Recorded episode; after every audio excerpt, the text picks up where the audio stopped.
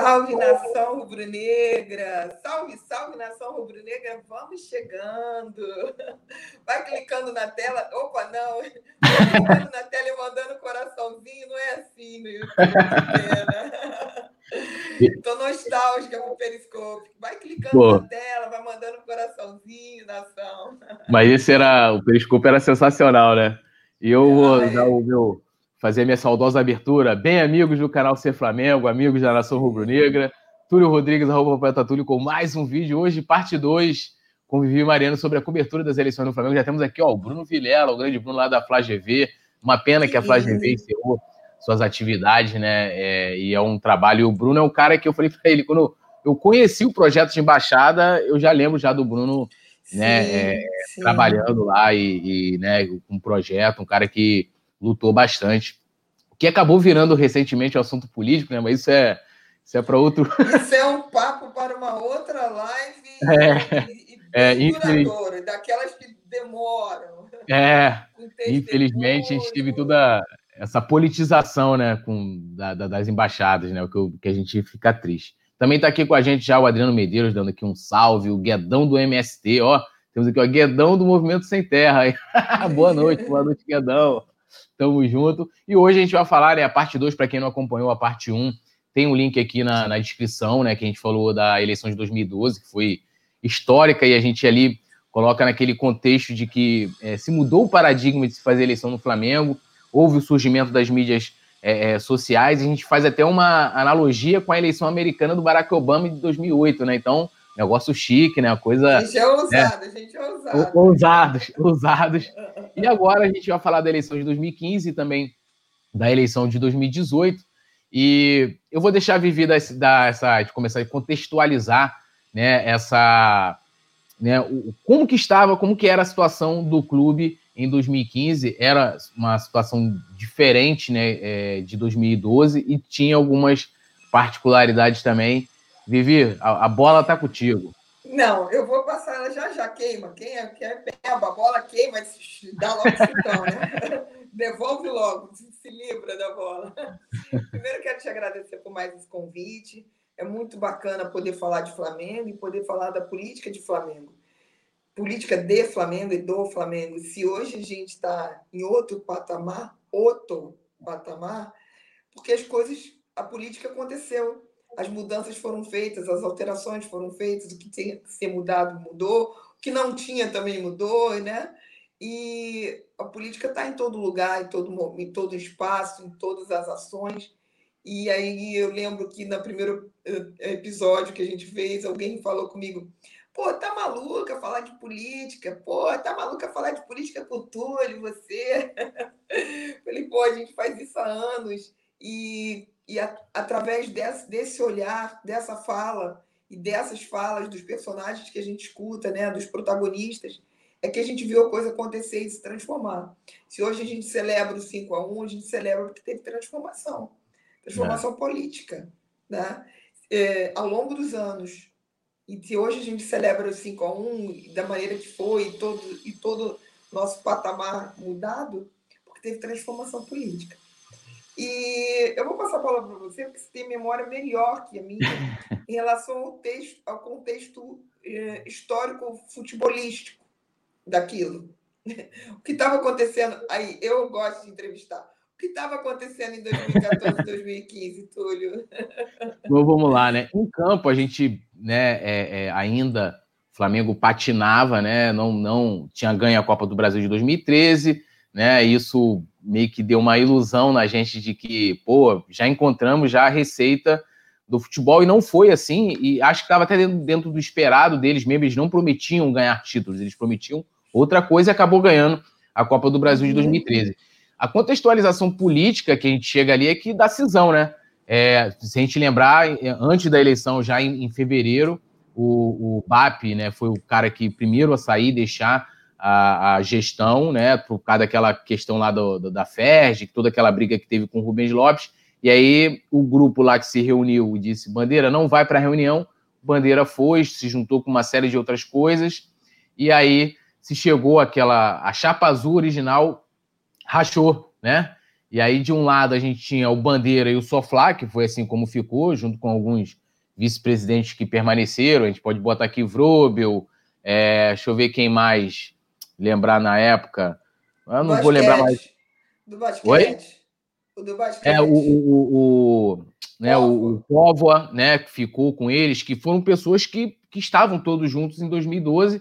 E do outro lado ficou Valim, Bap, né, Landim, Torce, essa galera que hoje está comandando o clube. Então a gente chegava ali diferente do contexto de 2012, que era todo mundo contra a Patrícia Morim, né?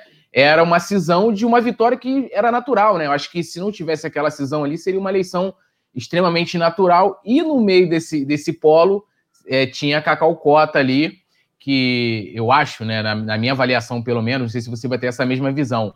O Cacau Cota não colocou aquela candidatura para ganhar, ele colocou aquela candidatura, na verdade, para dizer: olha, eu tenho é, eu sou eu, né? Não estou com ninguém, porque ele foi vice-presidente da Patrícia Murim, né? E lá do Flagávia, e meio que descolando a imagem dele, é, é, né? Da Patrícia, dizendo: Ó, oh, eu, eu, tenho carreira solo, eu sigo meu, né?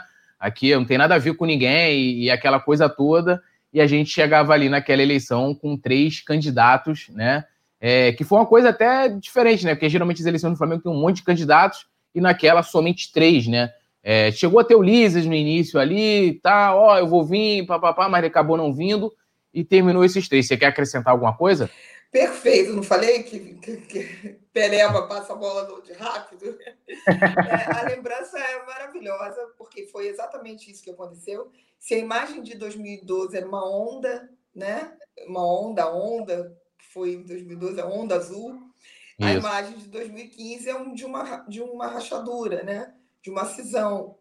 E exatamente isso provocou dentro do clube, provoca dentro do clube uma animosidade, porque aí, aí, aí fortalece a polarização, né? os lados, os verdes e os azuis. Eu ia botar uma camisa azul hoje e eu lembro que a gente não podia botar uma peça azul. Sim. Uma peça. Eu tenho até uma história para contar de um periscope que tem a ver com peça íntima, ainda por cima. É, e aí não podia botar uma peça de cor nenhuma, porque era uma a polarização que a gente vê. Quando eu digo que o Flamengo é o trailer do Brasil, né, o que passa aqui no Flamengo passa no mundo inteiro, no Brasil todo. É um trailerzinho da política. E a gente não podia botar uma cor verde. Se botasse verde, era verde. Se botasse azul, era azul. A gente ia fazer as entrevistas, tinha que ser com a roupa neutra. Neutra. neutra. Não podia ter pedaços de. Era nesse nível. Né? Esse nível também era a torcida, né? preocupada, porque acreditava no projeto uh, azul, vou usar esse termo, né? acreditava num projeto que tinha sido implantado, implementado com a eleição lá em 2012, acreditava, queria dar uma chance a esse grupo. Então as pessoas estavam divididas porque elas queriam e polarizadas porque uns queriam dar uma chance e outros não queriam mais. E, e uh, isso foi seguindo durante uh, o processo eleitoral e se manifestando com a grande capacidade do grupo que estava no poder de fazer campanha, e eles usaram os mesmos métodos, as mesmas metodologias né, políticas, as mesmas estruturas de conquistar voto, de se apresentar, de se posicionar até em foto, né, no material de propaganda, eles usaram as mesmas coisas com a figura do presidente Bandeira já é, ainda forte, né? apesar de, poucas conquistas, poucas mudanças. É, então, eles viviam essa, essa polarização, mas com estrutura ainda política, de se fazer política, de se fazer campanha azul. E isso prevaleceu sobre a estrutura de campanha verde, que é. tinha o Valim, que tinha o Landim, né? o Valim de cabeça, o Landim de vice, que tinha o Babi e os demais que racharam, racharam mesmo, de ficar bravos, de não querer falar, de não gostar, de mimimi, nhenhenhé, pipipi, popô. Parece até aquele político famoso, né? Pipipi, popô. Então, era nesse nível. E, uh, e eles eram muito crus na, na arte de fazer política precisa de, precisa de ciência, de técnica, né? Para conquistar os votos, para conquistar as pessoas, para apresentar a proposta. Não é, não é só chegar, colocar a campanha na rua e ponto. Né? Essa parte é minha parte, né? É, é minha especialidade. Eu não sou jornalista de esportiva, né? A minha especialidade é política, eu estudo, pesquiso, gosto disso. Não à toa busquei no Flamengo é, esse caminho. Então, a Chapa Verde tinha essa dificuldade política para mim, para mim, meu olhar, né? De colocar uma política, uma campanha na rua, como a gente chama, de colocar a campanha no grupo. E estavam rachados. Então, por mais nomes importantes que tivessem lá, nomes que hoje fazem parte da campeã, né? Da diretoria atualmente campeã, é, naquele momento era uma estrutura enfraquecida, bem enfraquecida. E eles mantendo um discurso que o racha aconteceu, por... até tinha isso, né? Quem tem é. culpa é. da decisão? É. Quem é responsável pela decisão? É, eu acho, não sei se você vai concordar rapidinho antes de você terminar a sua análise, Continuar, de que. Não, como você falou, né, essa questão, o Bandeira, né? É, primeiro, assim, a eleição de 2012 tinha muito isso do grupo, né? Nós somos grandes executivos, nós sim, vamos fazer sim. juntos, estamos dando nossos nomes, mas todo o sucesso né, o Flamengo chegou em 2015 já equacionando a sua dívida. Eu lembro muito bem da apresentação do, do Prakovnik lá no teatro, né, e, e, mostrando que era um, a dívida era um leão gigante e depois ela seria um, um, um gatinho, né, domado. E, e, o Bandeira incorporou todas as virtudes, ficaram para o Bandeira. Ó, oh, o Bandeira fez, uhum. o Bandeira né, não era o uhum. grupo, oh, o grupo fez, né, e tal. E também uma narrativa de que o traído foi o Bandeira, quando na verdade, é. eu não vou nem entrar no mérito de quem é, de quem tá, tem razão. Eu estou é, levantando, é, vamos dizer assim, possibilidade do que se discutiam na época. Tipo, pô, se o, a gente vai até depois mostrar aquele, aquele velho vídeo e tal, que é histórico, né, da Vivi no, no Periscope, em que você pega o, o, o, Bandeira, que foi convidado né, a ir para a Chapa, então, ou seja, o Bandeira não fazia parte do grupo inicial e, o, o, a, e a Chapa Azul conseguiu, né? E aí a gente pode falar também, você pode até para finalizar a sua análise, falando da ascensão do Sofá em cima disso, de o trabalho nas redes sociais, o trabalho dentro da narrativa política, de que, olha, o coitado aqui, a vítima é o Bandeira, o Valim é um malvado, né? Quando, na verdade, a, a Chapa Verde não conseguia, não conseguia dizer o contrário. Então, o Bandeira, sempre que surgia nos debates, nas coisas assim, ele era o coitado. Aí o Valim não conseguia, eles não. Eles, eu acho talvez que eles não tinham nem essa visão. Acho que eles achavam, até fazendo, é, dentro, dentro do que você está falando, de que ó, nós vamos fazer a campanha, botar na rua, dizer, olha, o grupo original é esse e acabou. Quando, na verdade, os caras mostraram que não foi desse jeito, né? Essa parte era, era um calcanhar de Aquiles na, na história da, de analisar a campanha, de, de, de questionar os, os, protagonistas, né, as, as, pessoas envolvidas. Porque eles chamavam, como você bem disse, na rua, para si a responsabilidade de, do clube ter muda, mudado a chavinha, né? Que o que aconteceu que com o início, o trabalho feito desde 2012, o clube mudou a chave, né? mudou a, a, a maneira de pensar gestão, né? mudou a maneira de pensar gestão de fazer a gestão e de gerir e administrar o clube. Ainda muito difícil, a gente sabe que as práticas é, enraizadas de uma vida inteira de clube complexo, mas muito, as questões financeiras, econômicas, né? questões administrativas, elas mudaram, foram mudando, quebrando paradigmas e paradigmas, paradigmas, paradigmas de um tempo é, onde a administração não era feita com profissionalismo, vamos dizer assim. É, tanto que eles usavam o termo amador, né? É. De amadorismo da antigamente, tal. Mesmo o Flamengo tendo sido campeão tantas vezes, mas a forma de fazer a política é, e caminhava por esse, por esse, é, esse lado. O que acontece é que, então, era uma guerra de narrativas. Como eu volto para o trailer, era uma guerra de narrativas entre eles, quem tinha rachado com quem. E eu sempre questionava isso, porque tinham palavras envolvidas, né? A palavra a palavra de, de pessoas, né? Tinha o comprometimento. É, tinha e-mails também, né? No lance tinha dos e-mails.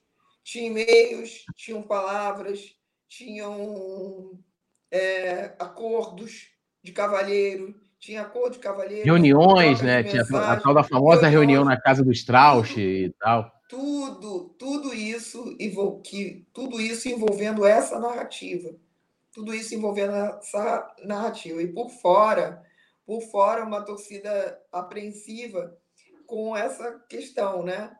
Com essa questão da dupla de que quem é que grupo era melhor e como é que ia ser e que quando na verdade você pontuou e isso é importante dizer que eles começaram juntos o projeto o projeto do que se vê hoje desenhado tem um embriãozinho eles todos estavam juntos eles todos estavam juntos e misturados né e a coisa da, do racha aconteceu e fica a palavra de um contra a palavra de outro né? E tem esse episódio emblemático, foi a última entrevista que eu fiz com o presidente Bandeira na campanha. Eles não fizeram, não aceitaram fazer debate. Lembra em 2012 a gente fez um debate. Sim. Em 2015 eles não quiseram, não com os blogueiros, né? Não quiseram. É, eu tenho até, você, foi bom você entrar nesse assunto, né? Eu até vou mostrar aqui para o pessoal para para eles irem acompanhando aqui também, que né, eu cheguei a promover um debate ali sozinho, sem uma estrutura nenhuma. E aí eu convidei todos, tá vendo aí na tela? Aí o Bandeira né, negou a, né, a, participar desse, desse debate, né? O Cacau e o Valim toparam, né? E isso aqui, inclusive, me gerou enormes problemas, porque é, eu lembro que é, o grupo, na época... Né, o grupo ficava no nosso pé. É, eu peguei, na verdade, o primeiro problema foi o seguinte: eu peguei o e-mail do, do Luiz Felipe, que era, que era o vice na época de TI, e, e ele coordenava a campanha do Bandeira. E eu coloquei o comunicado nessa, nessa, nesse texto aí, nessa matéria aí. Eduardo Bandeira é, nega a participação em debate que vai ocorrer com Cacau Cota e Valim Vasconcelos. Coloquei, ele já ficou puto da vida, porque eu tinha colocado o e-mail. Ah, beleza. E aí houve um, um, outro grande problema, e a gente vai até é, se aprofundar nisso mais, é, mais à frente, de que o seguinte, começaram a querer me desconstruir, em que sentido? Porque eu, eu me lembro que foi a primeira vez assim, que meu Twitter bombou de uma forma que é, não parava, porque os próprios apoiadores do, do, da chapa, no caso azul ali, já com a cisão, é, achavam errado eles não, eles não participarem de nenhum, de nenhum debate da mídia independente. Né? Tipo, pô, você só vai na Globo, só vai na ESPN, por que, que você. Né? Pô, isso aí foi um vacilo. Então eles, eles quiseram me desconstruir. E qual foi a forma que eles tentaram fazer isso? é, tinham colocado o meu nome, né, é, na, na, no, no, na, na, pô, na, parte dos conselhos, né, na chapa de conselhos da chapa verde, uhum. sem minha autorização. Né? Sei como é e aí, é.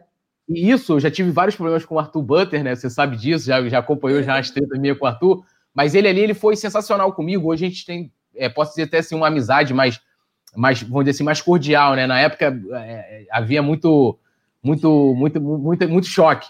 E aí ele falou, Túlio, ele falou assim, ele foi muito bacana comigo ali. Ele falou: Túlio, você autorizou o seu, o seu nome para para ir para participar do, do corpo transitório da, né, da, da, da, chapa verde? Eu falei, não. Ele, então, cara, colocaram o seu nome lá. Eu falei, colocaram o meu nome lá? Ele falou, é, colocaram o seu nome lá. Aí eu fui, pô, falei, cara, então como é que eu faço? Ele falou, cara, tu vai ter que, que falar com a Chiquinha, não sei o quê, papapá. Eu vou até colocar as imagens aqui daquele, daquele debate aí, deixar rolando, tá no, no silêncio. É, aí eu fui, entrei em contato com o Chiquinha falou: olha, Túlio, não dá mais para poder alterar. Eu falei, não dá mais para alterar? Ele falou, não, não dá mais para alterar. Falei, caceta, mas falei, pô, mas eu, eu, eu, agora eu sou sócio proprietário, automaticamente eu vou virar conselheiro. Não, então dá para. Faz o seguinte, manda um e-mail pro Bernardo Amaral, não sei o quê, blá blá blá. Eu fui, mandei, fiz o e-mail, expliquei toda a situação, aí ele foi e tirou meu nome. Isso tudo nos bastidores, não teve negócio de e utilizaram isso, tipo, ah, mas você estava. Era da chapa verde. Na chapa verde. Aí eu fui e mostrei o e-mail. Falei, olha aqui, olha, eu não estava lá, colocaram meu nome sem minha Sim. autorização e, e, tipo, né, tá aqui provando de que. Cara, aí teve pessoas que se diziam meu, meus amigos na chapa verde que ficaram super aborrecidas com isso, né?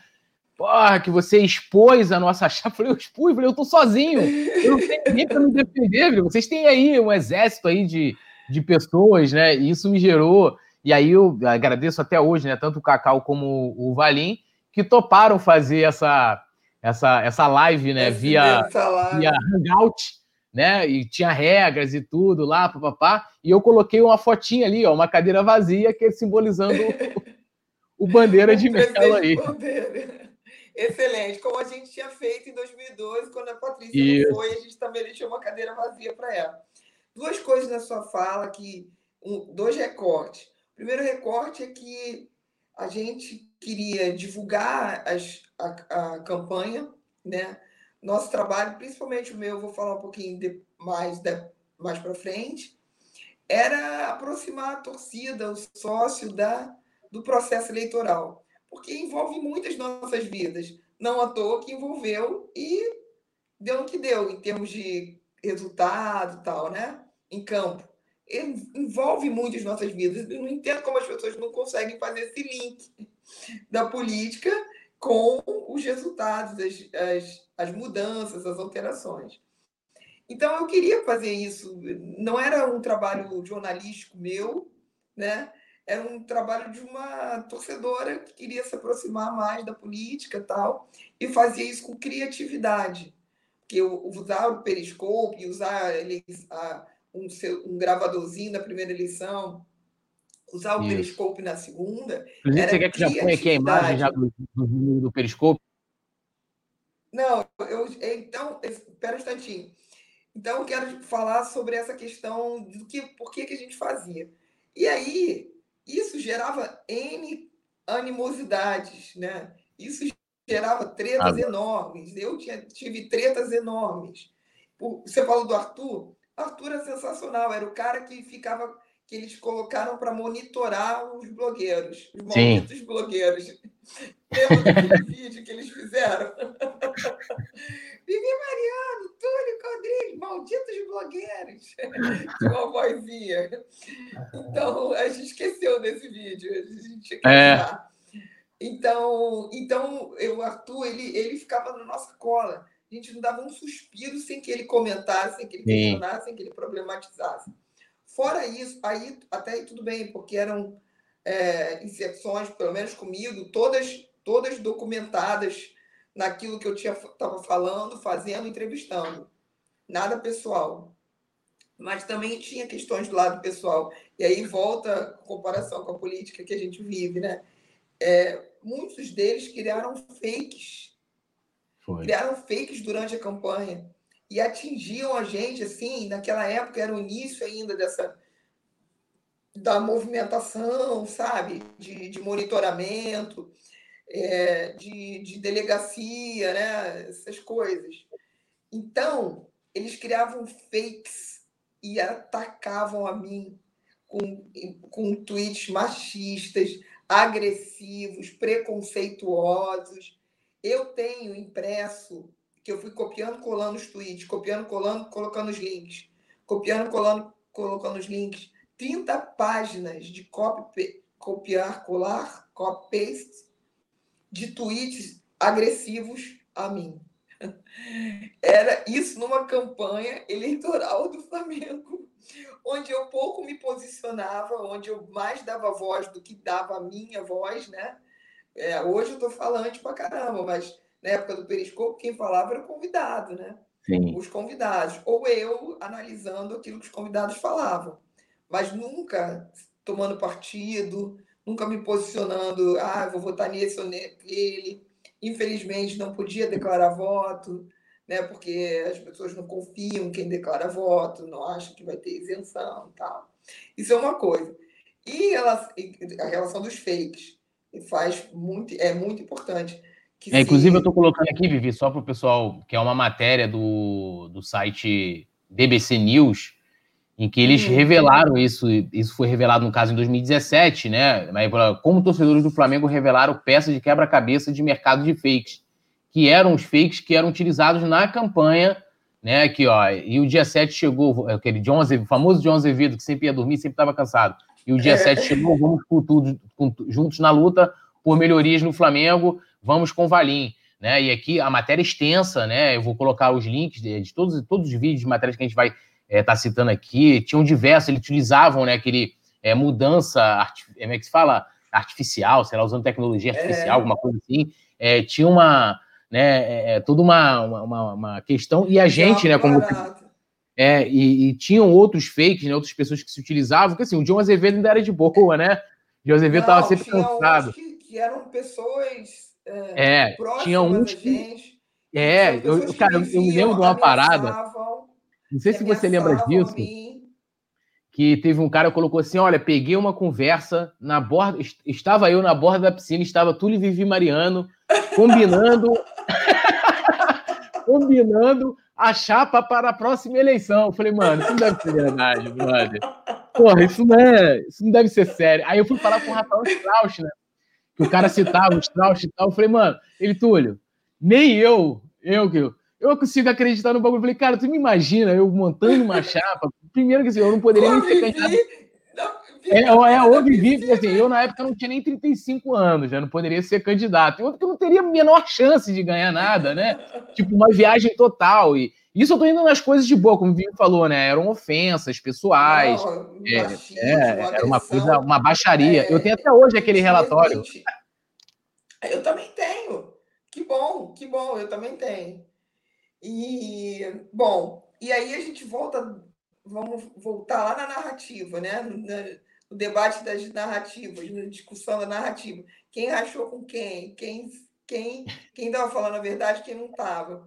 E eu passei durante a eleição durante três anos com uma versão, né? A versão de que eles tinham um tinha convidado, que o Valim tinha convidado o Bandeira, que o Bandeira tinha aceitado e, e tudo aquilo que a gente já falou está no link lá no, nas eleições de 2012.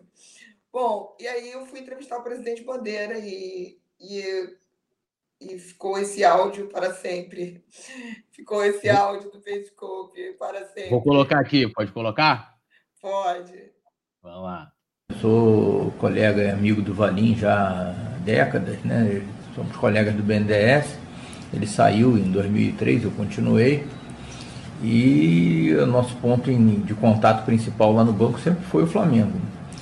E quando o Valim foi lançado, algumas pessoas começaram a questionar a viabilidade ou não, do ponto de vista estatutário, dele manter a candidatura. Nós todos estávamos tranquilos, mas como existia a possibilidade, logo no primeiro momento, né, logo um dia depois daquele lançamento da candidatura no, no cinema Leblon, ele me ligou, então, posso ir aí no banco? Pode, claro. Então ele foi lá e perguntou, vem cá, está acontecendo isso, algumas pessoas estão questionando, queria saber se, no caso do meu impedimento, você poderia assumir a candidatura. E eu falei, é claro que posso, né? Torço para que não precise, né? Mas posso assumir. E aí a coisa começou a andar, e ele fazendo a campanha, eu torcendo lá no meu canto, e aí de repente a comissão eleitoral do Flamengo homologa a chapa. Eu falei, pô, então não vou precisar mais entrar no lugar do Valim, né? Ficamos tranquilos. Mas aí houve aquele recurso para o plenário, né, para o pleno do Conselho de Administração, e aí a luz amarela acendeu de novo, e aí ele me procurou de novo, ó, tá de pé aquele negócio? Eu falei, tá, claro. E no dia ele acabou sendo impugnado, nós todos achamos que foi uma injustiça, mas respeitamos a decisão. Ele foi impugnado na noite do dia 8, na tarde do dia 9, eu já estava lá como candidato. As minhas certidões já estavam todas prontinhas, né? um, um pessoal que é todos empresários de sucesso, né? E, então não poderiam falhar no planejamento. Que talvez poucas pessoas saibam, ou que nem todas as pessoas saibam, é que eu sempre fui candidato do Sofá, mesmo em 2012. É, eu fui indicado quando houve aquele impasse né, pelo Sofá, eu já era membro do Sofá e a indicação partiu principalmente do Rafael Strauss, né, que era meu colega no BNDES. Não e, foi o Valim, presidente? E o Valim aceitou a indicação, né, os outros membros do, do, da chapa azul original. Esse não foi um Valim, presidente. Para mim ficou. Eu não escutava, mas eu já sabia o que estava sendo dito. Foi um Valim, presidente. É muito legal, porque, assim, faz, eu, o Periscope, né? Ele ficava 24 horas só no ar. Eu posso é, tinha só para só para deixar, só para contextualizar aqui rapidinho, é, é em 2000, 2012 a Vivi ela ia lá com o gravadorzinho dela, né? Geralmente ia também acho que o Léo uhum. Magamão fazia, gravava em vídeo um teaser e a Vivi uhum. gravava né, é, tudo ali, um gravador, e eles colocavam numa plataforma e, e você acessava através do Magia Rubro Negra e que você podia uhum. ouvir essa, essa entrevista é, com um candidato e assistir o teaser em vídeo do YouTube. Eu, em 2012, eu gravava as entrevistas, né? Ia com a câmera, gravava. Filmava. E filmava, né? E editava lá e papapá. Em 2015, né? Você veio com essa novidade que era o Periscope, que era um, né, uma, um, um produto do, do, Twitter, né? Tem até hoje, mas se utiliza de forma completamente diferente. Por exemplo, aqui a gente está transmitindo também no, no, Twitter através do Periscope, mas não é. Antigamente o Periscope você só conseguia transmitir pelo celular, né? Então a Vivi colocava lá o celular Sim. dela e fazia ao vivo. Essa era a grande diferença, não era gravado. E na época, Sim. Né, eu testei em 2014, olha só como é que são as coisas. A primeira pessoa que eu fiz uma entrevista ao vivo foi o Luiz Felipe, que na época tinha o Flying Dia, isso antes dele ter uma ascensão, vamos dizer assim, política, depois ele virou vice-presidente do Flamengo e tal. Sim. E eu também passei a cobrir a eleição de 2015 através do Hangout, né, que era ao vivo, e, e, né, a gente fazia ali com a participação em tempo real da torcida, você também ali, o pessoal ia mandando perguntas, ia fazendo, só para contextualizar, e você pode falar aí é, aí, no caso, vai ter uma pergunta: por que o Periscope? Eu vou colocar aqui na tela para a galera ver os teus números aí. eu não tenho esses números tá. tão, bonitinhos como o seu, mas vou colocar aqui para a galera ver do, do, do, do Periscope. Eu, então, é, sabia que tinha que continuar o trabalho das entrevistas, tinha dado muito certo e eu, eu sabia que ainda, ainda não tinha acabado. Você, você sabe que ainda dava caldo ainda na minha meu, meu objetivo não tinha atingido ele por completo. E eu pensei, na era digital, é só através da criatividade que você tem satisfação. Porque se você repete o modelo, tem que ser muito bom para repetir modelos, né? Então eu pensava, meu Deus, como que eu posso ser criativa? Como que eu posso falar do, do assunto político e atrair as pessoas para esse assunto? E aí o Twitter lançou em março de 2015 uh, essa ferramenta de transmissão ao vivo. De, a pergunta era do Twitter, no Periscope, era o que você está vendo, né? O que você está vendo? Então, é. o que, que eu estava vendo? Né? O que, que eu estava vendo? Estava vendo a política do Flamengo acontecer. E aí é muito engraçado, eu sempre falei que eu era a menina propaganda do, do Twitter, Periscope, porque eu fazia, as pessoas começaram a ter que baixar o aplicativo. Isso. Eu tinha que explicar como é que baixava o aplicativo para as pessoas poderem assistir as entrevistas. E naquela época, hoje já grava, né? Hoje já é. fica. Você faz uma live no Periscope e você fica, consegue baixar essa live. Uh, na, em 2015, não. Ele ficava 24 horas no ar e sumia. Eu me arrependo muito, porque eu fiz 160, acho que está aí no tá 150, 160. É, 150 é, lives mais chamadinhas. É, porque eu fazia uma chamada, ó, oh, hoje, daqui a pouco, tem é, E você fazia todo dia, né? Era todo dia, menos em dia de jogos do Flamengo, que você utilizava aquele Isso. cartaz, né? Que você fazia todo aquele, aquele, né? Era professora Vivi, ó, vamos contar aqui é, e tal. Vivi, tia Vivi. Você é, vivia aquela. Dos números, né? Eu não tinha Isso. como você, né? Hoje você insere o. É. Eu acho que a tecnologia é maravilhosa. Você insere os slides na tela, né? Eu não, eu fazia um cartazinho, tem até aqui ele. Fazia um cartazinho, Mostra aí. botava ele. Peraí, eu guardei ele com o número das votações. Olha isso, gente. 2006, Isso é histórico, cara.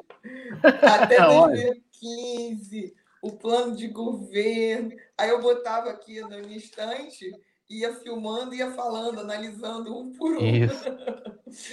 e o Periscope era todo dia. Ele começou em junho, se eu não me engano. Dá uma olhada aí. Isso, tá aqui, você colocou começou aqui, em ó. junho, né? Primeiro, dia 20, 21 de junho de 2015, às 11 horas. Aí o primeiro, você coloca aqui também a audiência, né? Foram 10 espectadores, 10 no caso ali do Rio, 8 replays, Sim. né? E foi gravado na sua casa. E ali, é, esses seguidores aqui, no caso, é que você ganhou, não é isso? Não, esses foram os primeiros. Um teste que eu fiz com a ferramenta. Uhum. E aí ali eu falei assim, vai ser essa ferramenta que eu vou usar para as eleições. Vai ser por aqui. É, hoje eu sou meio. Mas eu, eu ficava puto porque durava 24 horas, sabia? Eu ficava pé da vida. É, não, imagino você né? Que do YouTube. Não, Hoje até porque assim, o que acontecia muitas vezes? Na época eu tava. Não tava ao vivo, tava... né? É, muitas vezes eu não conseguia ver ao vivo. Então, assim, se eu não, se eu não é, em algum momento eu parasse para poder assistir aquela entrevista, eu ia perder. Né? Tanto que é, muitos dos vídeos seus que viralizaram era a galera gravando a tela do celular, que também você não tinha qualquer tecnologia que gravava a tela no celular naquela época, e a galera uhum. viralizava um trecho, alguma coisa assim. Então, e, e, o legal também é que a repercussão, geralmente, que tinha que ter do seu periscope tinha que ser quase que instantânea. Eu lembro que você uma vez um vídeo seu que o pessoal do, o, do grupo do Diniz, cara. Sim, da FAT. Fati, ó, queremos direito de resposta. mas o vídeo não está mais no ar, mas alguém conseguiu gravar, não sei é. e conseguiu gravar, e aquilo foi viralizando. Falei, meu Deus, mas eu dou o direito de resposta e tal. E era, a repercussão era muito grande, mas era um nicho, assim, né? Era um é. nicho, né? Não era torcida. Que hoje, você, quando você fala em repercussão muito grande, você vê os grandes os, os youtubers, né? Os nossos youtubers aí da, da FlaTT, com números. Você também é youtuber, né? Com números incríveis, né? Números exorbitantes. Não era isso no Periscope, mas era um, é. era um nicho. E, por exemplo, eu. Não, mas se você olhar, Vivi, é, se você olhar, por exemplo, eu estou vendo aqui o, o, total, né? Você fez ali, colocou no início, colocou os locais que você fazia, né? É, a duração Sim. também, a periodicidade é, 25 entrevistados e tal, e no final ali, que você coloca o total, até no dia da eleição você coloca aí 20 lives naquele dia, e a última tinham 1.500 pessoas. Se você Exato. for colocar... Eu comecei né, com tinha... 10 e, e a última 1.500, mas teve mais, teve mais. Porque as né? E aí, no final de tudo aqui, ó, você colocou, ó, total de corações, que era a interação, né, do, do, do pessoal ali na tela, que sim, você falava. Sim é, mais de meio milhão de interações, e, é, e se a gente olhar, é. que é aquilo que eu até falo assim com, com, com amigos, né, agora, a política do Flamengo, apesar de que de 2012 para cá ela teve todo essa, esse interesse popular, vamos dizer assim, hoje as pessoas nas redes sociais comentam, falam, né, e geralmente tem a gente como referente, tudo me explica isso aqui do estatuto, não sei o quê, papapá, Vivi, pô, na eleição, não sei o quê e tal.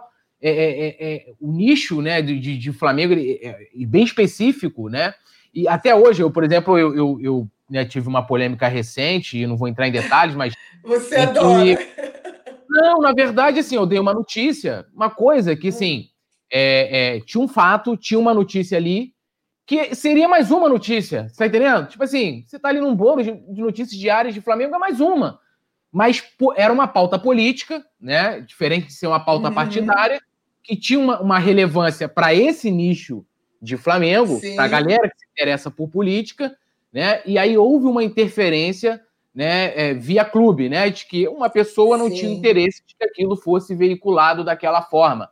E aí, meu amigo, eu sinto muito.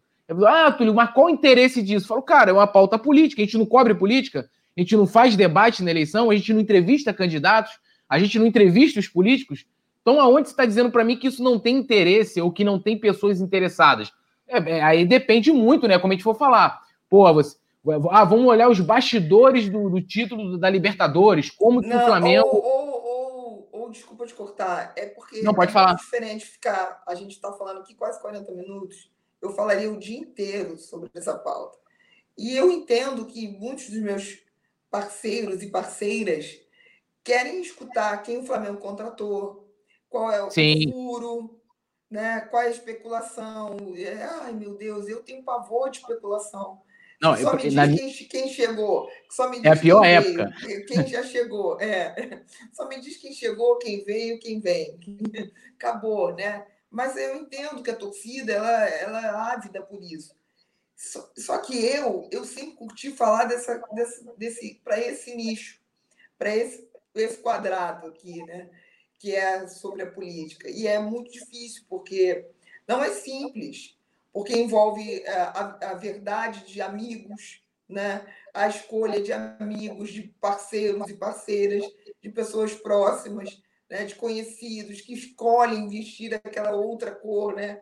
a cor rosa, a cor branca, a cor azul, a cor verde e acabam e isso acaba misturando porque a paixão invade uma outra paixão é um atropelamento de paixões Então, tem isso aí, isso que aconteceu comigo. Eu tenho inúmeras histórias para contar. Seria uma outra live, um dia, para contar de tantas tretas comigo, né?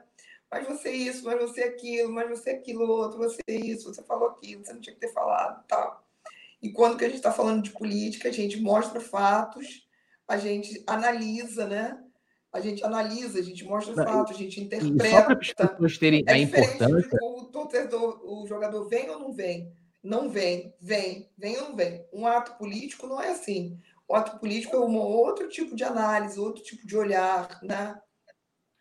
Sabe o que, que eu acho? Eu acho o seguinte: há uma confusão, e aí né, eu perdi amigos ao longo desses processos, né? outros se, é, se afastaram, é, é, e aí eu respeito a particularidade de cada um, tá? Apesar de não concordar, eu jamais posso, pô, vou, vou, deixar de ser amigo da Vivi porque ela pensa diferente politicamente, ou porque ela acha que, sei lá, o Flamengo deveria entrar em campo. Eu estou usando exemplos genéricos sim, assim. Sim, sim, sim que é a mesma importância que eu dou para isso, né? Tipo, ah, ó, o Flamengo é, contratou o Domi, a Vivi quer que demita, eu não quero, e eu é, brigar com você, ou seja, sair do campo, é, é vamos dizer assim, é. é. do tema em si, da política ali, para o pessoal. Tipo assim, eu, eu via, eu lembro, né, por exemplo, esse fake que a gente fala, o cara não olhava para Vivi Mariano ou para mim como uma, uma intermediária, né, Sim. da mensagem né? Tipo assim, pô, Vivi, levou, né? Vivi tá meio, levando né? fulano. Né? Isso, o meio, que é a imprensa. A imprensa ele é o meio. Você Sim. pode ali questionar. Eu tô tendo uma matéria que fala sobre edição de na faculdade de edição de, de pautas, né? De, de textos, em que ele fala, pô, o jornalista, quando ele vai editar um texto, ele não consegue, ele, de qualquer forma, por mais que ele vá passar, ele, ele tem que passar a verdade, mas tem a parcialidade dele, porque ele vai, na hora de cortar, na hora de ele vai colocar as experiências pessoais, o que ele pensa, mas ele não pode deixar jamais de passar a verdade. O que é diferente de quando você vai dar opinião. Quando você vai dar opinião sobre algo, é uma análise que você faz ou em cima de fatos, ou em cima de narrativas, ou em cima de uma aspas, né? E ali você uhum. tem direito à tua, à tua opinião. Aí tu imagina, por causa da tua opinião, aí eu vou lá, pô, eu não me aproximei da Vivi porque ela gostava mais de azul, ou de verde, ou de branco, ou de amarelo, uhum. né? E aí eu brigo com a Vivi porque ela tem uma predileção pelo verde, azul e amarelo. É tipo isso. Isso é tão é, é, é, é surreal, né? É tão, sei lá, eu não consigo compreender é, pessoas que, que, que, né, que, que vão lá e dão uma faz o ataque ad hominem ou, ou deixa né, de ah, não vou mais falar com a Vivi porque, porra, não, Vivi falou lá, criticou o Marcos Braz porque o Marcos Braz man, é, é, manteve o Dome. Tipo, caramba, mano. Entendeu? Tipo, é, coisas assim. É, é, porque quando você, quando você tem voz na rede, o outro também tem o direito, ou se acha no direito, de, de contestar a tua voz na rede. Ok, eu acolho as construções, eu, eu acolho as questões que não são como as minhas, eu acolho opiniões, eu acolho. É, o que eu não acolho é intransigência, né? é ofensa, ou achar que você tem que seguir determinado caminho sem que você queira seguir, né? Porque você é amigo. Não, eu sou ou amigo, mas... ou me pautar, né? Ou pautar. Isso também é difícil. Pô, tu, não vai, tu, tu, não vai falar de, tu não vai falar de tal coisa? Ó, é, fulano, é, não sei o quê, tipo assim. É. sabe que, aí sabe o que eu fazendo numa é, situação é dessa? Eu não falo assim, ó, você não vai falar sobre tal situação? Não, não vou falar. É, não vou. Porra, eu não tenho que falar porque você acha que eu tenho que falar, porque assim, às vezes tem assuntos, isso até na política também, principalmente em época de eleição, que às vezes todo mundo já falou sobre aquilo, né? E, e aí, então, geralmente o que eu faço? Todo mundo já esgotou o assunto, eu dou RT ou em algo que eu concordo, ou em algo que vai é, continuar mantendo o debate vivo, sem precisar de colocar minha opinião, porque ela já foi expressada por outras pessoas. E o cara, mas você não vai falar sobre isso? Não, então não vou falar. Não vai me faltar. Tem uma, tem uma máxima também né, durante a campanha a gente escuta um monte de coisa, né? As, entre os grupos, os grupos se, se tentam assumir o poder, faz parte também, né? Isso assim é, é, é do jogo, é do game democrático. E aí eu lembro de uma frase específica: vai, monta uma chapa e ganha a eleição. É. monta uma chapa e ganha a eleição. Aí os outros foram lá, montaram a chapa e ganharam a eleição. É, não foi simples assim, essa é uma outra análise. A eleição de 2018 é uma outra análise que eu já não participo. Mas eu tenho uma falha aqui na minha conversa, que você me pediu uma opinião sobre o Cacau. Uhum. Sobre a gente foi, era EBM, e realmente fez um papel assim importantíssimo. Eu, eu chamava ele de Cacau Paz e Amor. Cacau Paz e Amor, porque ele assumiu uma, uma postura um pouco diferente da que ele assumia das últimas vezes, das outras vezes, mais arredio, né? Ele era muito mais arredio, ele era muito mais é, explosivo. E ele, na campanha, ele foi o cara que acolheu os lados, que acolheu as informações, que que dialogava, era o candidato que dialogava com as pessoas no Twitter. Sim. E, era diálogo, e tanto que ele se posicionou tanto de uma maneira mais próxima até de uma gestão que está no poder e que o convidou para fazer parte dela. Um dia, né? É. Então, é, um dia, tempos depois, bem depois, isso, em outro momento já, mas eu acho que muito fruto da posição dele lá atrás, do que ele tentou apresentar, se apresentar da maneira como se portou. E foi interessantíssimo, porque ele fazia um equilíbrio é. É, nesses dois, nos dois que estavam rachados. Ele estava ali no meio, não tinha questão com nenhum dos dois, ele tirava foto com os dois, ele tirava foto com um. Não, e tem, tem um, tem um vídeo emblemático, não sei se você lembra, que acho que foi no debate na ESP, não, não sei se foi no debate da Globo, Globo Esporte, sei lá, que ele tá no meio, né? Aí tá vale de um lado e bandeira do outro, que era a polarização era, era em cima daquilo. E aí os dois terminaram uma fala e ele manda assim: Ué, então esse Flamengo de vocês tá maravilhoso, pô. Foi, né? Que, né? Flamengo dos sonhos.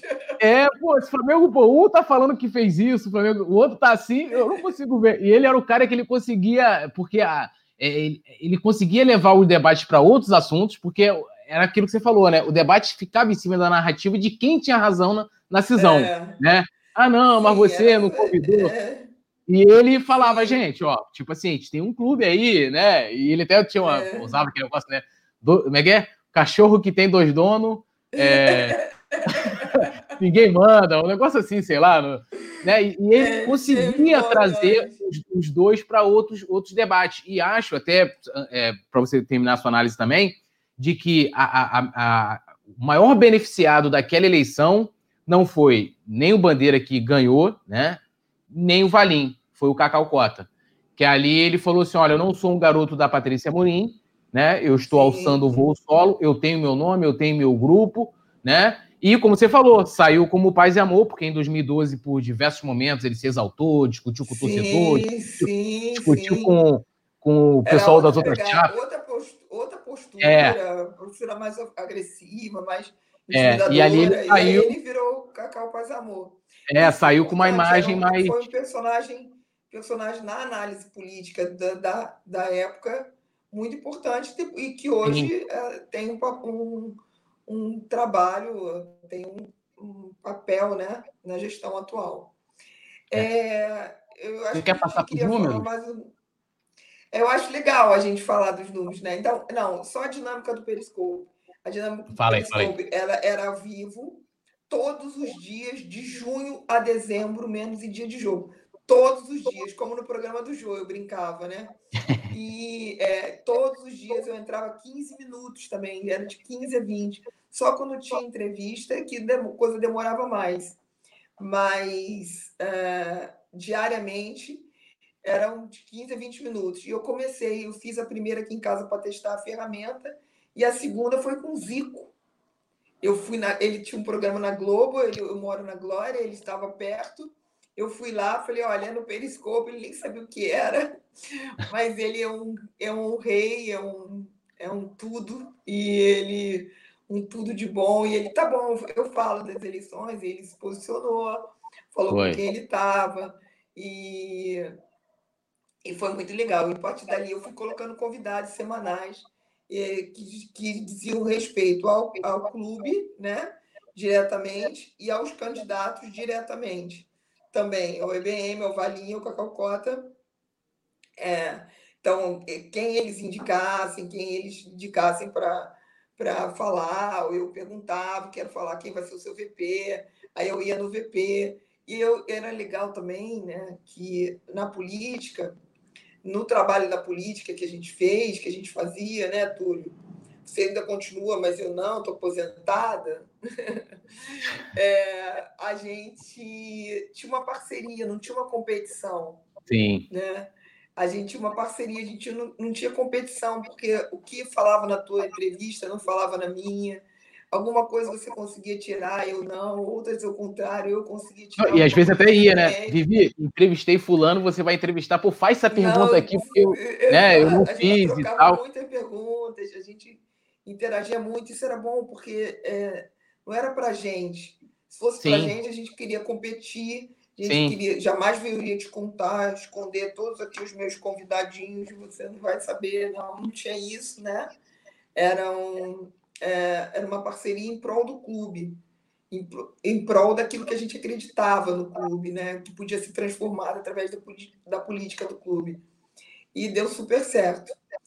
É, era importante os números, isso que eu mostrei aqui, ó, esses, esses números que eu, eu analisava, né, as, as, a quantidade de votos tal, dos candidatos nas outras eleições, não sei mais o quê isso era fundamental, o povo adorava, né? O que as pessoas queriam entender do colégio eleitoral, de quantos sócios, quantos iam votar e como eles dominavam o orzinho, né? Como eles conquistavam os votos ali, como os grupos se, se posicionavam, se tinham se tinham parcerias, né? Se os grupos estavam unidos, se os grupos estavam separados, né? como, como que era isso, com quem estavam os grupos, porque tinham mais de 10, sei lá, tinham, é, eu acho que era muito mais de 10. É, deve ser mais. de grupos políticos do Flamengo, assim, sabe? De cabeça falam seis, né? Se a gente de cabeça fala seis, se a gente for pegando um, um, um vendo lá, o que acabou, o que continuou, o que cresceu, e aí chega a 20 de quantidade de grupos políticos, e de presidentes, graças a Deus, ex-presidentes vivos. É. Porque aí os ex-presidentes também eram, contribuíam muito contando histórias, contribuíam muito, o Márcio Braga contribuiu muito contando histórias das eleições. Né? Todos aqueles que tinham sido eleitos, se tinham sido presidentes e que podiam falar e queriam falar. Nossa, a gente adorava entrevistar os ex-presidentes. Né? Eu adoro falar com os ex-presidentes. Né? É, inclusive, eu tinha é marcado com, com o Bandeira para poder. Já conversei também com alguns ex-presidentes. Né, o Bandeira está aí em campanha para a prefeitura, mas acabou que teve que desmarcar, ele teve algum outro tipo de compromisso de campanha e tal, mas vai rolar a galera que estava perguntando, segura que o Bandeira vem. Pô, não fala essas coisas que parece campanha. É, não, isso quer ver uma coisa interessante que acho que vale, vale falar aqui. É, o, é, pô, durante o mandato do Bandeira, a gente, você também, né? Como você falou, né? Os malditos blogueiros, que é assim que nos chamavam, é, é, eu fiz diversas críticas ao Bandeira, principalmente na segunda gestão, em que eu via que várias coisas, e aí é uma opinião minha, uma visão minha, né? As pessoas podem discordar, de que várias coisas, várias ações da gestão, várias ações do Bandeira, é, não condiziam com o que ele falou lá em 2012. Eu comecei a questionar isso de forma muito mais contundente, principalmente quando ele foi candidato a deputado federal, né? Mas jamais, jamais desrespeitei a pessoa Eduardo Bandeira de Mello ou qualquer vice-presidente, né? E, e, então, assim, a gente até depois conversou pessoalmente sobre isso. E, e, e, uma diferença, a gente vai falar isso aí de 2018, de que há uma diferença muito grande de como essa gestão atual é, eles lidam com, com as críticas, né, de, de quem está ali questionando, né, a gente sempre fez esse papel, né, de muito mais de questionador, mas isso aqui, ó, tem isso aqui, uhum. você tem uma folha de papel em branco, ó, tem esse negocinho aqui. Né? É, tipo, né, a gente sempre estava ali tentando olhar o outro lado, tentando criar o debate, e essa gestão tem uma pegada diferente do que a gestão anterior, né? Então, assim, eu, por exemplo, eu nunca fui impedido de entrevistar qualquer presidente, está aqui falando, né, 2015 a gente entrevistou vice-presidentes, entrevistou candidatos, os grupos, né? E nunca deixou de criticar o que quer que fosse, até mesmo durante as campanhas, né? De levantar questionamentos uhum. como você levantou o presidente, mas não foi o Valim que Não foi o Valim, né? Se, uhum. se tivesse ele sendo condescendente com ele, ia falar: ah, tá bom, presidente, beleza. Né? Sim, e aquilo até viralizou, né? Virou, não foi o Valim presidente, aquilo. É, então, assim. Eu, eu, eu, tinha feito N outras perguntas, é porque sim. viralizou, porque os grupos, os grupos pegam, recortam, passam, né? utilizam, é, como na política é, que a gente vê, né? Utilizam para o seu. Eu estou olhando a máquina do ódio, né? De uma jornalista que fez, que cobriu o disparo de. De a Patrícia Campos Melo, né? É, a Patrícia, disparo de mensagens e tal. Então, ela apoiou, apoia até hoje. É uma questão muito complexa. Isso também, isso também no, no clube a gente acaba vendo isso, né? Uhum. É, você acaba vendo quando, quando você, eh, você questiona, problematiza. Eu, eu brinco, né? Quanto mais, quanto mais alto o grau no poder, mais, menos amigo meu. Porque quanto mais alto o cara está no poder do clube, menos amigo ele é meu, porque eu questiono, eu, eu brigo, eu cobro, né? eu problematizo. Essa é a minha maneira de torcer. Né? É, isso. Se você olhar tem, sempre. Tem pessoas que odeiam, que jamais vão assistir essa live. Porque odeiam ah, esse papo de política de Flamengo, né? E tem outros que vão ver dez vezes, vão recortar, vão fazer um videozinho, vão mandar para não sei quem, vão passar nos, vão passar nos grupos. E você quer ver uma coisa, Vivi? Imagina é, assim, a... a, gente, a gente fazendo essa pauta aqui, né? A gente, né, eu mandei para você, Vivi, a gente vai falar disso, vai falar, você tudo tira isso, põe isso, pô, seria legal você colocar isso aqui lá. É tipo isso, né? É, você chega Sim. ali, o, o, o, presidente vai lá, olha, estamos lançando aqui um novo programa Nação Rubro-Negra, né? Novo programa de sócio Mas não está faltando isso, não tá. Isso faz parte, Sim. né? Faz Sim. parte do crescimento também, mas eu acho que falta muito. E aí eu não estou falando, claro, né, do, do, cara que vai lá, que vai xingar, que vai ofender, que vai, né? Ah, é o, é o presidente isso, o presidente aquilo, vai para aquele. Não estou falando disso, eu estou falando das pessoas que questionam coisas pertinentes, que é o que a gente sempre fez porque também não existe também questionar é, tem, tem aquele também aquele torcedor que assume a cor a cor da chapa né? E questiona porque para implicar questiona para desqualificar Sim. questiona para desmerecer né?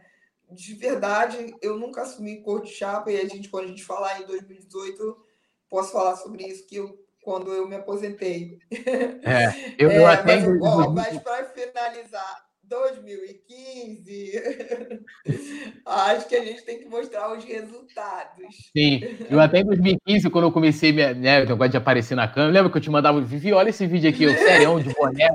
Porra, era horrível aquilo, né? E eu botei a camisa Não, toda chapa. Eu que você me pintava.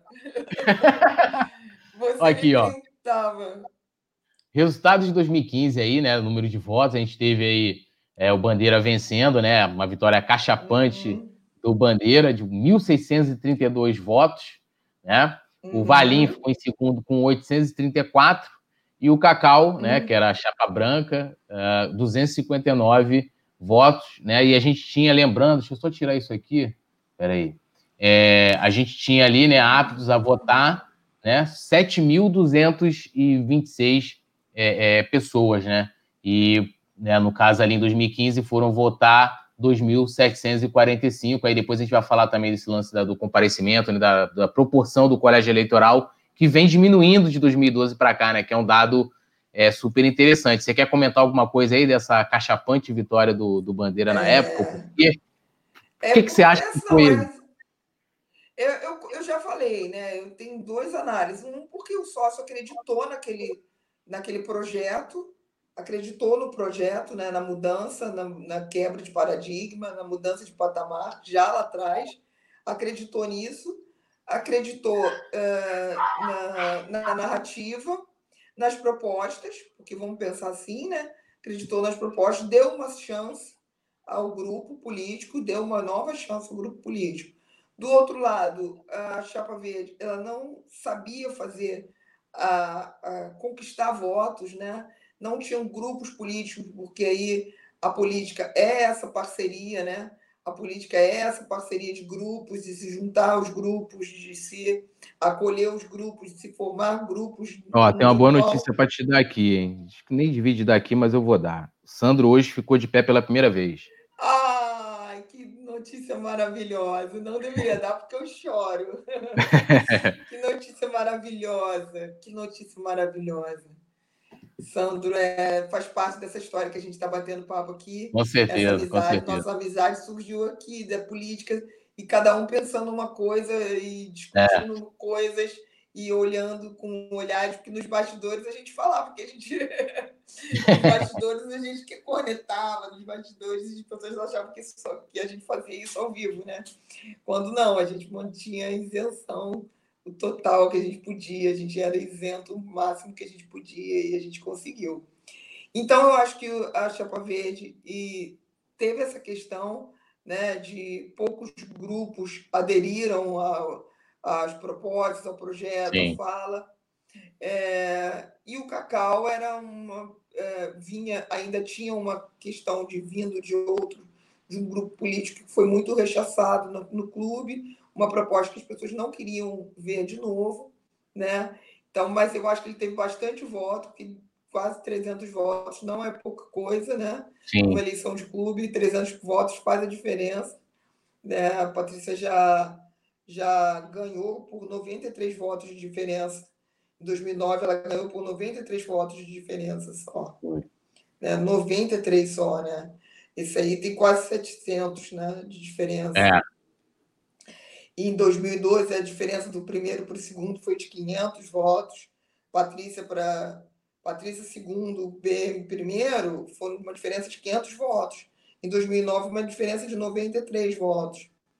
Em 2006, eu tenho do Márcio Braga e o Arnaldo é, uma diferença de 226 votos. Eu, eu fui até lá atrás é, nas minhas contas de votos. É, e a gente está falando, até, é. até você indo lá, 2009, 2006, uma época que se você passasse ali de mil votantes, né, de, ou seja, de mil é. é que foram presencialmente votar, era uma coisa...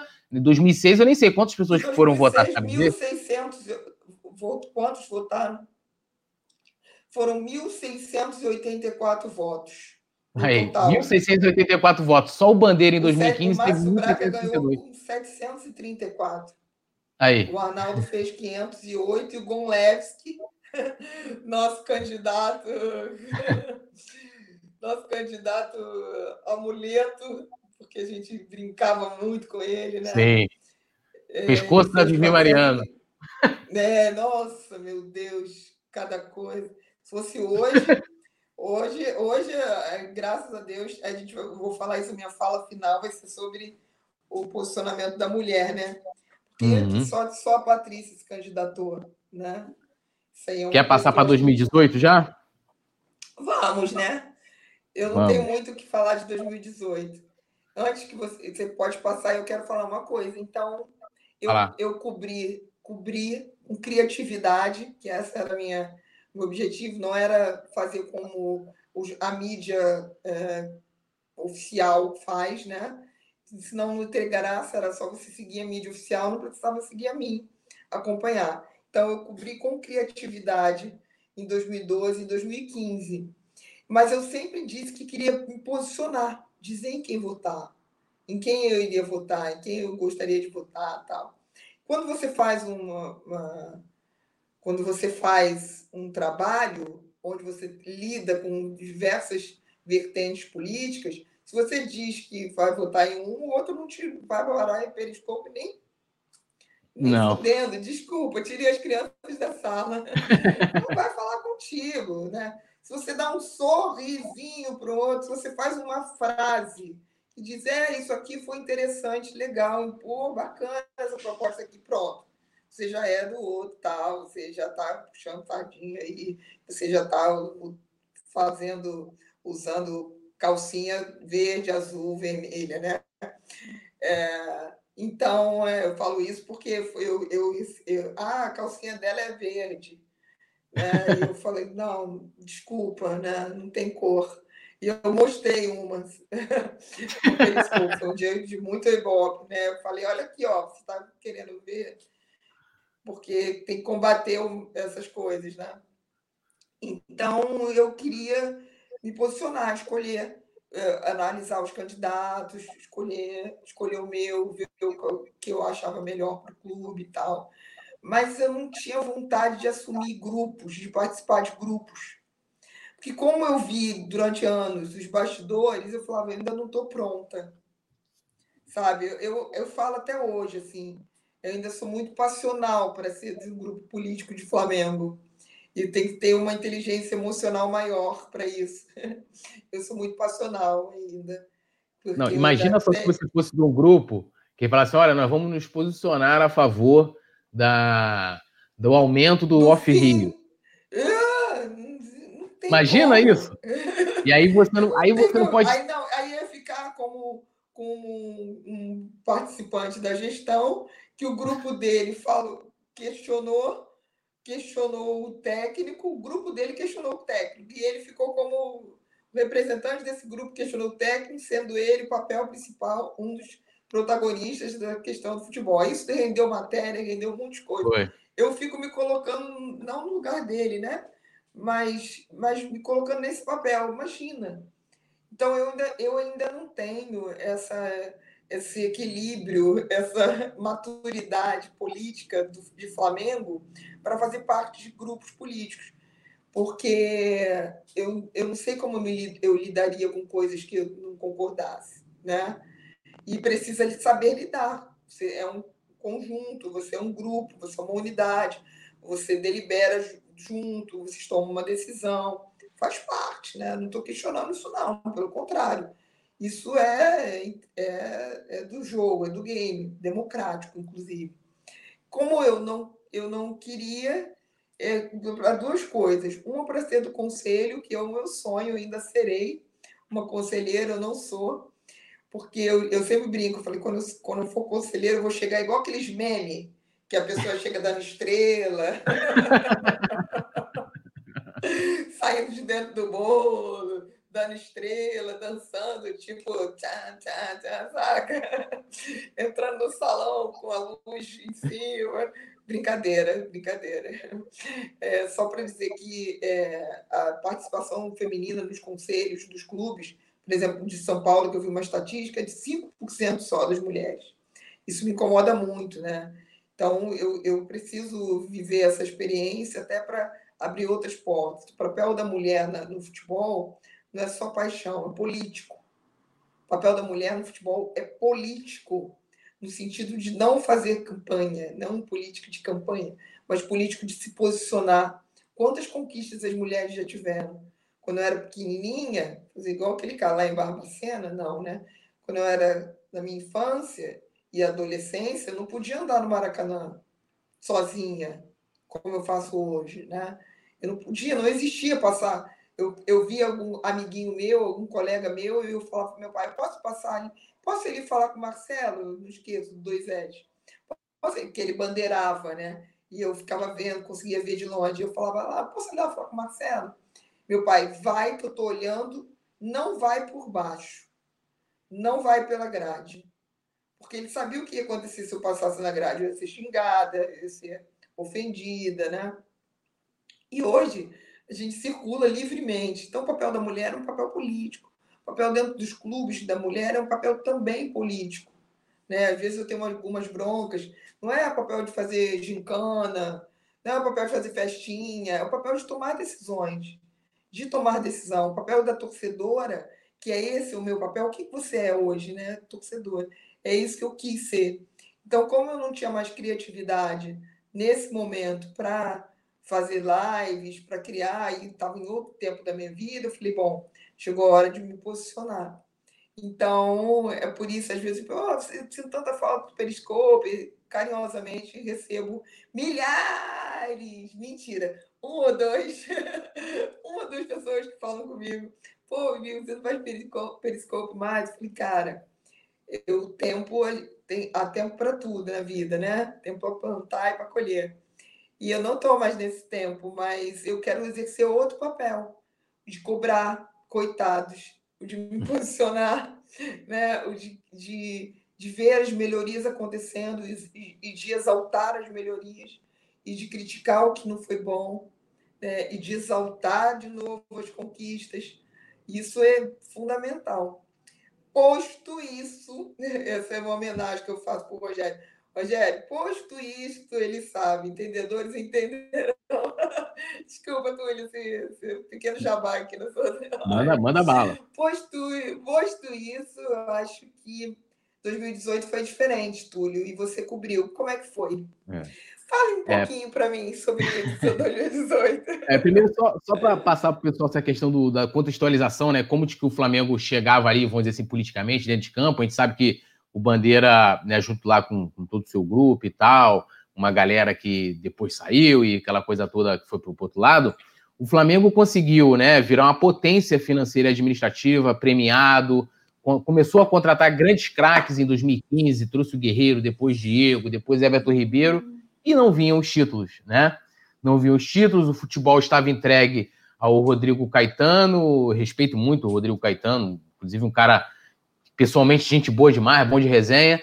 É, e depois o Bandeira acabou, Eu né? Respeito, longe. Desculpa aquelas inserções. É nada, que isso. Longe, longe, longe. E aí começou a se criar o Flamengo do cheirinho, né? O Flamengo que chega, que não ganha, que era diferente do Flamengo. Então, é, eu acho que o cenário de 2018 ele ficou muito parecido com o de 2015, que era, era todo mundo junto a, a, contra uma, um determinado grupo, que aí era o Soflá, que teve uma ascensão é, muito grande e, e, e, aí eu vou olhar assim por um lado positivo, acho muito inteligente, porque quando houve a cisão, eles assumiram o protagonismo, né? Tipo, bandeira é nosso, estamos aqui com você, nós vamos. É, tipo, tem, tem aqueles memes que bota assim, o cara, todo mundo batendo, e, vamos bater, a gente vai ser tua parede. Então o clube chegava ali naquele momento com esse contexto, né? É, o Lomba era o candidato do é, o Lomba era o candidato do, do, do, Bandeira, né? Era o, o, o, né? o cara queria dar continuidade, entre aspas, né, ao que vinha sendo feito, e muitos torcedores, os sócios, não queriam mais, queriam vencer, ganhar, né? E aí vem aí uma candidatura que de uma pessoa que, que, é, o, que é o Landim, né? Que, inclusive, em 2015, quando surgiu um papo de que, olha, pode ter uma união, é, tendo a candidatura do, do Landim, aquilo surgiu muito forte. E aí eu comecei, né? Aquela velha coisa de, né, de, de cobrir a eleição, de, de começar a conversar com as pessoas, e diferente, né? Até eu, aí eu meio que. É, é, porque, diferente da Vivi, a Vivi fazia vídeo todo dia, eu não fazia vídeo todo dia em 2015, né? É, eu comecei a fazer mais vídeos dando minha opinião. Então, eu tenho vídeos em 2018 em playlist, eu vou colocar aqui o link ah, falando sobre como, como que você, é, como que funciona o colégio eleitoral do Flamengo, quem pode votar, não sei o quê. Aí peguei essa ideia da Vivi colocando o número de votos nas eleições anteriores, fiz uma série de, de vídeos com diversos temas, além né, da, da, das entrevistas. E, né, e nessa também, além de entrevistar os candidatos, eu entrevistei os vice, né, os candidatos a vice-presidente também, uhum. e eu entrevistei cada candidato duas vezes entrevistei antes deles apresentarem os planos de governo, e depois eu fiz uma uhum. nova rodada de entrevistas, é, toda baseada, essa segunda entrevista, em cima do plano de governo de cada um, né? Então foi uma coisa muito interessante. Aí eu utilizei lives, gravei, foi, né, foi uma série de. Foi a tecnologia... canal.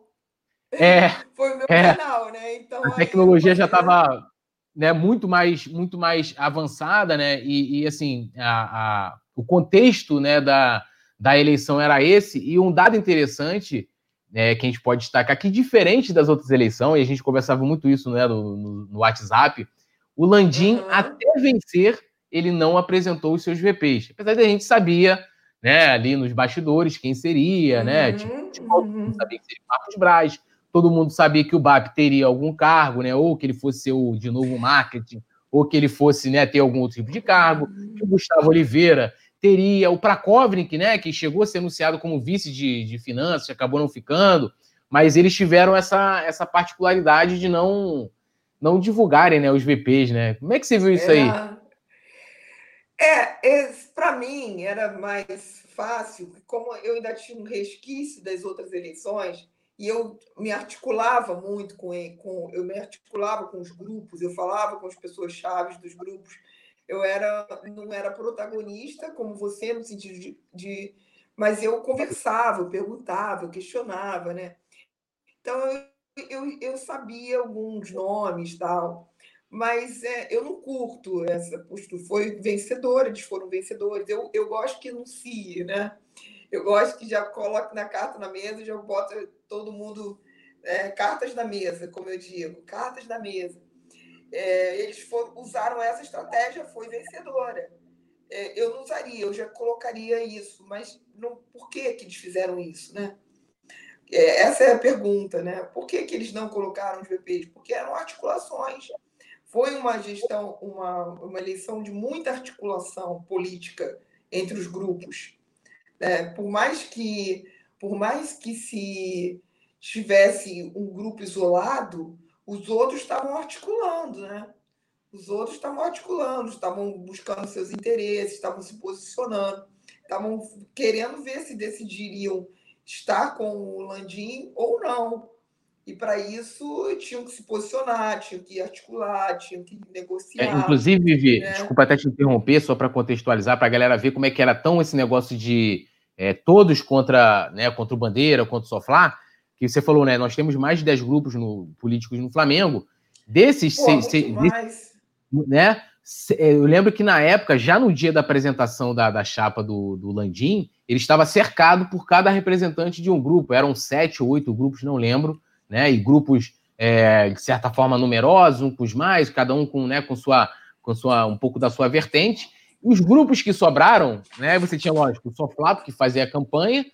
É, o Flamengo da gente, ele não se posicionou, né? Não resolveu se posicionar como grupo, ele deixou que cada membro ficasse livre para escolher o que, o que quisesse, né? É, mas a maioria dos grupos, né? A maioria apoiou a gestão do Landim, né? Tanto que eles uhum. criaram uhum. o Conselho de Futebol para abrigar os representantes desses, desses grupos, né? Uhum. Eles tiveram também como você falou, né, os, os ex-presidentes, a maioria, de novo, né, estavam com o Landim, como em 2015 o, o, o, Bandeira teve, né, em 2018 estiveram, apesar de que o, o, Márcio Braga, ele meio que deu uma transitada, né, ele ele estava na apresentação da chapa, ele foi na, depois na, na, na, lançamento da chapa da, da chapa azul. Ele foi duas.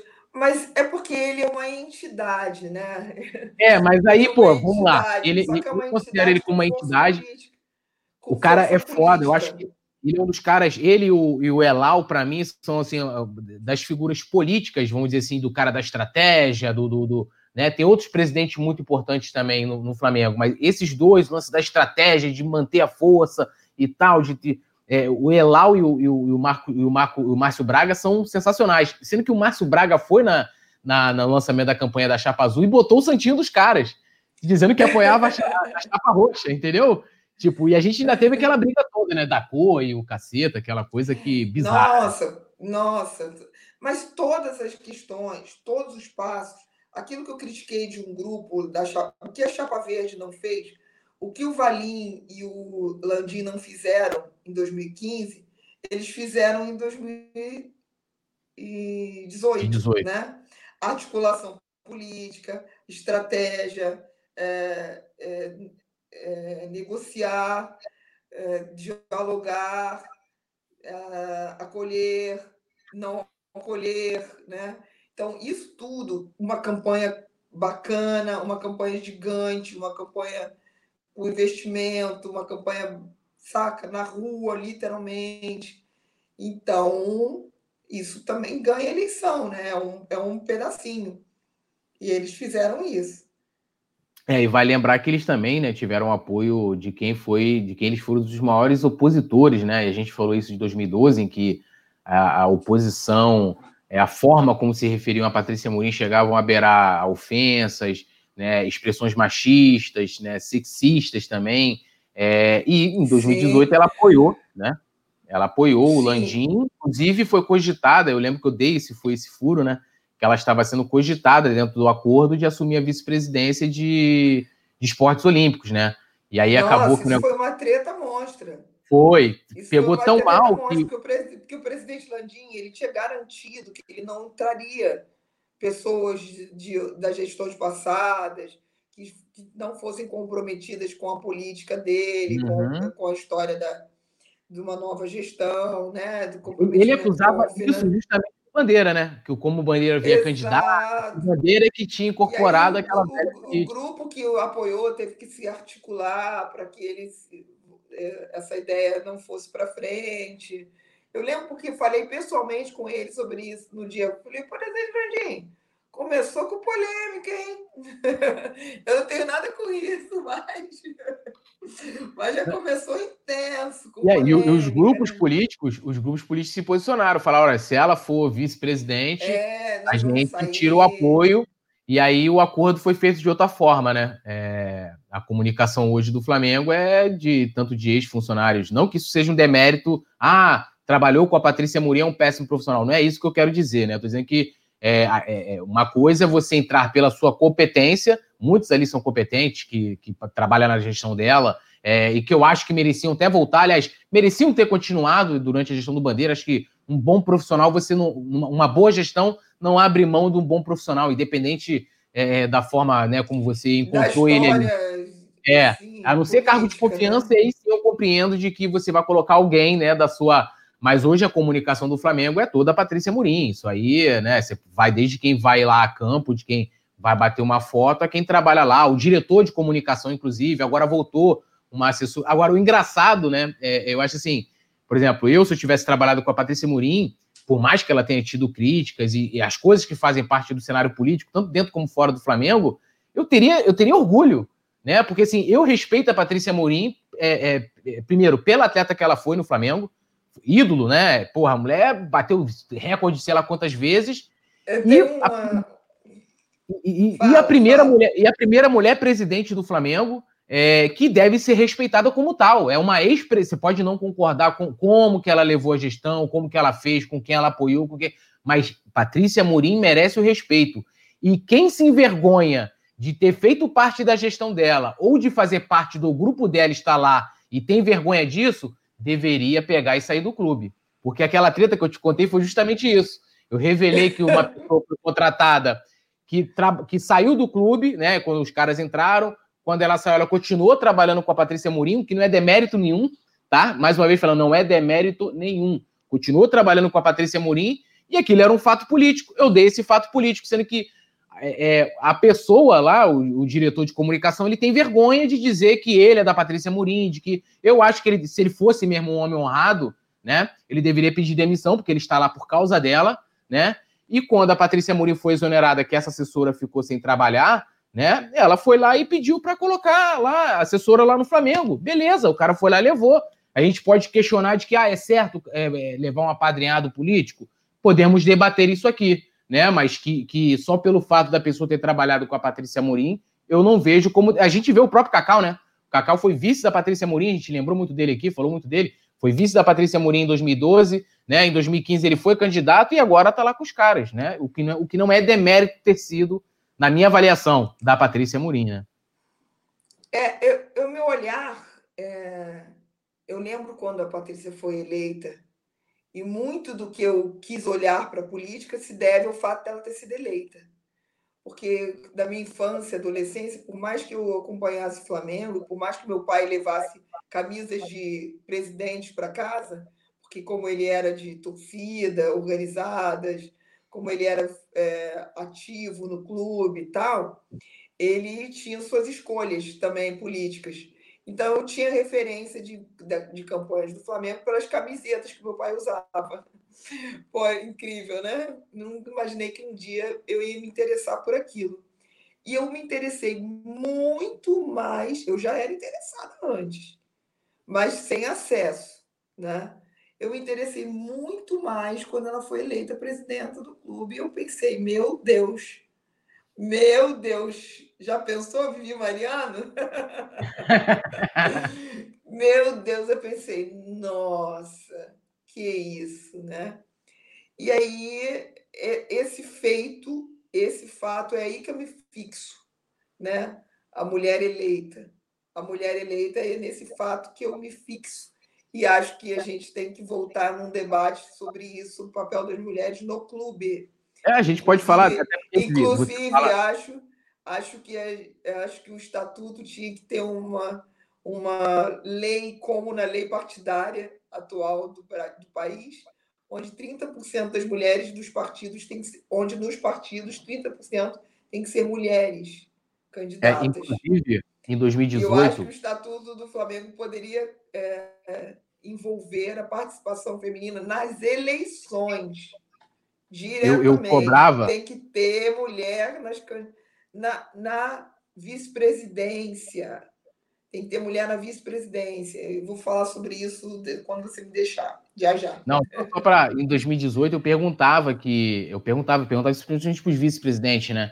É, se eles iriam fomentar, é, vencendo a eleição, a participação das mulheres na política do clube, porque a gente até mostrou aqui os livros, né? É, é na, na, na live passada e esse livro aqui, por exemplo, do, do Renato Coutinho, ele fala muito disso, de como o clube. Ô, Túlio, Deixa eu te cortar. Eu quero que você uhum. a sua tela inteira, porque eu vou levantar. Peraí. Ah, então está você, né? É, ah. é, é, é de, de, como, de, de, como faz falta no clube não só a participação de mulheres, mas de pessoas de outras classes sociais, de negros, né? De como o clube hoje. É, de, é, o clube sempre foi elitista, né? O Flamengo é, eu até falo, né? O Flamengo nasceu do rancor da elite, né? Pô, o pessoal do Botafogo indo pro bairro do Flamengo e aquela coisa toda, e aí os almofadinhas lá do Flamengo, ainda bem, né? É, iluminaram a cabeça deles para criar o grupo de regatas do Flamengo.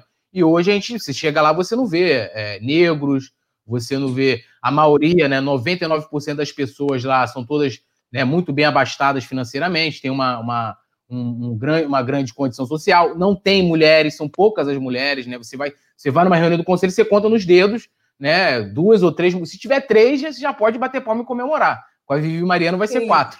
Né? Aí bota lá é, Marion, é, Marion, a Cláudia, mais umazinha que vai lá e vai ser você. É isso a participação. E aí eu, pergun eu perguntei isso e a galera pode resgatar, inclusive, essa pergunta que eu fiz para o Rodrigo Dunche e a resposta que ele deu e é o que foi feito. E a Vivi até pode falar também que ela, que ela teve uma reunião muito importante com o coletivo que foi determinante para hoje a gente ter uma vice-presidência de responsabilidade social. E aí você pode concluir com essa questão da mulher também, que eu acho que está dentro desse, desse contexto, né? É, eu faço parte de um grupo, é, um grupo de um coletivo chamado Esquerda Rubro-Negra. É um debate muito importante, muito bacana, e eles fizeram eles fizeram pautas para debater com todos os candidatos. Com todos os candidatos. Pautas. Está me ouvindo? Que eu tirei te ouvindo. Ficou baixo? Não, estou te ouvindo. É. Então, eles fizeram pautas é, para serem debatidas com todos os candidatos. Todos, os três, né? E aí eu fui eu já tinha, já estava me decidindo por quem eu ia votar e fui numa reunião com o presidente Landim. Nessa reunião eu tinha, eu li os três projetos, os três planos de governo do querido Lomba, do Landim e do Vaca. Lembra? Uhum. Você, não leu, você não leu o plano de governo do peruano? Li, li. Eu li. peruano eu conversei. E aí eu li esses três, esses três planos de governo, já tinha me decidido praticamente, e fui numa reunião com o presidente Valim, ou oh, Landim, que ainda estou lá atrás. E aí eu cheguei lá assim, eu tenho pouquíssimas coisas para falar com o senhor. então, isso O presidente, não era presidente ainda, né? Eu falei, candidato, eu tenho algumas questões para falar que eu anotei, mas é pouquinha coisa. E tá, aqui está até sem cor os post-its, porque já passou, né? Um ano, mais de um ano. E aí era assim, Quantas vezes a palavra mulher era citada no, no plano de governo? Uma.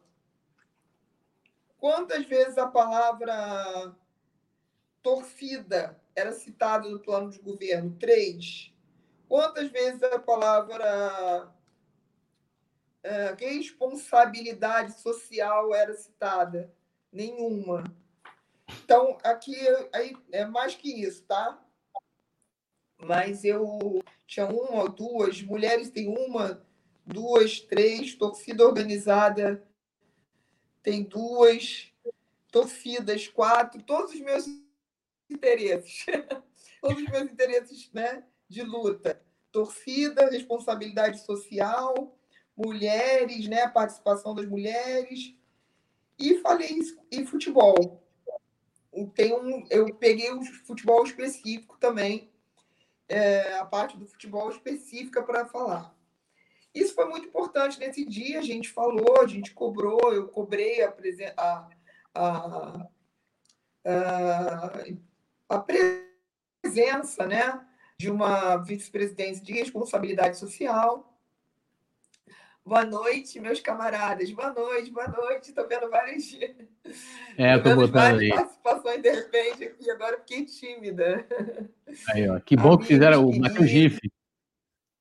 Que bom que fizeram a continuação então, dessa resenha. E aí a gente conversou com o presidente, o presidente é, é, determinou que teria a partida, não sei se, não posso afirmar a partir daquele momento, mas no plano de governo não tinha, e ele determinou uma, uma importante vice-presidente que é de responsabilidade social. Ah, mas eu te falo que foi sim, tanto que foi nessa reunião, eu sei porque eu também fui o primeiro a dar isso aí. Acho que é, é, é... fundamental, é nove, é muito é, ele prometeu ali de que iria é, criar essa vice-presidência, né? Foi ali a partir daquela reunião que ele prometeu que criaria a vice-presidência de responsabilidade social, porque realmente não tinha no plano de governo, não tinha no planejamento e cumpriu, dele. Né?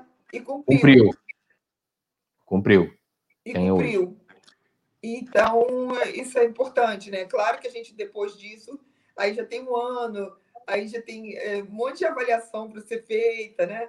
Sim. Coisas canecos na conta, mas pendências também, né? títulos conquistados maravilhosos um time, um monte de coisas, mas também coisas negativas, como a questão das embaixadas das, da, e consulados. Tem um monte de coisa assim, que é legal para a gente falar, uhum. é, mas que em 2018 eu não participei como você, mas te acompanhei. Te parabenizo de novo por isso, né? porque foi meu canal de, de acompanhamento das eleições e com criatividade, como eu digo, tem que ter, né? Porque eu não, eu não curto o mesmo modelo sempre, né? eu não fiz isso no mesmo, os mesmos modelos. Acho que tem que ter criatividade na, na, na era digital. E é isso. É, eu, não, eu queria trazer um dado interessante, né? Que a gente falou dos fakes de 2015 e em 2018 nós tivemos polícia, né? O, o assunto político do Flamengo virou caso de polícia, eu vou mostrar aqui, né? É, é, eu não vou detalhar isso aqui muito bem, porque envolve uma treta danada, mas vocês estão vendo na tela, né? Uma matéria do Globo Esporte, ó. Lava Jato. É, plágio. IVPs de São Paulo. Pesquisa para sócios causa polêmica em eleição do Flamengo. Sem citar Landim, questões abordam investigação e lembram, por exemplo, que BAP, Torres e Pracomic não moram no Rio. Chapa de Lomba desconhece a autoria e emite repúdio. Eu lembro que eu recebi esse e-mail é, com essa. Era uma espécie de uma enquete, né? Tinham várias. Né? Você conhece o presidente Landim? Você sabe que, que, o, que, que um candidato tiver envolvimento na Lava Jato, tinha uma série de coisas. E isso, né, inclusive, né? Uma... Inclusive, por conta dessas acusações, quando eu estive com o presidente na campanha, eu questionei, perguntei, ele foi super solícito, super esclarecedor, tirou todas as minhas dúvidas. Eu levei impresso para ele é, os, as fake news, as uhum. notícias que eu recebia. Falei, presidente, você sabe que estão falando isso, isso, isso, isso, isso? Presidente, você sabe que estão falando aquilo? Presidente não, né? Candidato à época. Andinho, sabe que está falando isso, isso, isso? Estava falando isso, isso, isso. Ele teve a paciência porque é, de me esclarecer todas as questões, né? assim como os outros grupos também é, me esclareceram as dúvidas que eu queria ter, algumas eu já tinha meu posicionamento formado, e mas eu lembro dessa treta aí, é. lembro Não, também dos esclarecimentos todos que, e, que o Landim me deu quando eu fiz questionamentos a ele, foi ótimo, porque eu estava com dúvidas sobre isso. Foi bem legal ele ter explicado. É, e só lembrando que isso aqui foi, pessoal, né, nunca assumiram a autoria disso aqui, né, daquela pesquisa, mas disseram que veio do Soflar, né, e aí a gente vê como que o desespero, como em 2015, né? Era o Bandeira na frente e os verdes atrás, eles procuraram subterfúgios para, de alguma forma, tentar ganhar aquela eleição, né? E em 2018 era diferente. O Landim sempre esteve primeiro nas pesquisas, aquela coisa toda. Restou ao outro lado, falou: o que, a gente pode fazer? E uma alternativa foi essas, é, emplacar essa, esse tipo de notícia, né? Aí até vem aqui uma matéria do UOL que fala: a eleição do Flamengo tem primeiro intimado por polícia em casos de fake news. E aí rolou toda uma investigação. Eu vou colocar os links depois aqui embaixo, que eu não quero entrar é, nesses detalhes, mas eu cheguei a questionar, inclusive, em entrevista ao Soflá, que tem é, no canal, vou colocar o link também, sobre isso, sobre essa pesquisa da época, né? Eu acho que uma coisa muito bacana também, legal de destacar, foi que, é, em parceria na época, hoje eu estou trabalhando lá, né, com o coluna do Flá, com o Simon Ledo, a gente fez um debate, e eu acho que foi um debate à altura, né, é, é, é, é, do Flamengo, vou até colocar aqui as imagens, pô, a gente conseguiu convidar a Bibiana Bolson, né, da ESPN, a, a Dani eu Ventura. Fui, eu fui nesse você debate. Foi, você né, para você fazer perguntas. Fui, eu fui nesse debate nostálgica. Fui nostálgica e, e a gente, debate, foi... né, eu acho que foi uma das paradas sim, muito fodas que a gente conseguiu assim fazer para, né, da, da, da né, da, da, da, eleição, né, para tipo fazer um debate. Foi mais ou menos do porte que vocês fizeram lá em 2012, né? Em 2015 eu fiz Sim. aquelezinho pobrezinho lá pelo Hangout, né? É, e a gente conseguiu ali fazer um debate ali muito bacana, com a participação, inclusive, da grande imprensa. A gente fez questão de convidar o Globo Esporte, o UOL, Esporte Interativo, o Lance. É, cada repórter é, dos veículos tiveram oportunidade de perguntar também. A gente teve né, toda uma estrutura e, e foi pauta em toda a né, mídia esportiva na época. Né, foi sensacional. E teve pergunta do Moraes até nesse, ele perguntou, né? Uma pergunta que, inclusive, para o Landim e que não rolou. Ele, o Landim prometia criar, não sei se você lembra disso. O Landim prometia criar um departamento para torcidas organizadas, seria de relacionamento direto com a torcida, e isso nunca foi criado, né? Você lembra dessa, dessa treta? Lembro. Imagina se eu não ia lembrar de uma pergunta do Moraes. Então, fundamental do clube com as torcidas. Eu, eu, sou encantada com as torcidas organizadas, né? Sou encantada, eu sou eu nasci numa torcida organizada, literalmente. Então isso é, é nem falo mais, eu nem falo tanto teor. eu falo torcida organizada. De tão fundamental que é, e seria um grande feito dessa gestão se eles criassem esse departamento que relacionasse o canal direto com a torcida, o canal direto com o torcedor, fora, fora, fora uh, sócio-torcedor, estamos falando do clube, né? A relação é. do clube. Não e, e só lembrando. Estamos falando de questão comercial. É, a galera tá vendo ali. Eu amei ter ido e esclareceu minhas dúvidas, minhas questões, a, o posicionamento dos, dos candidatos.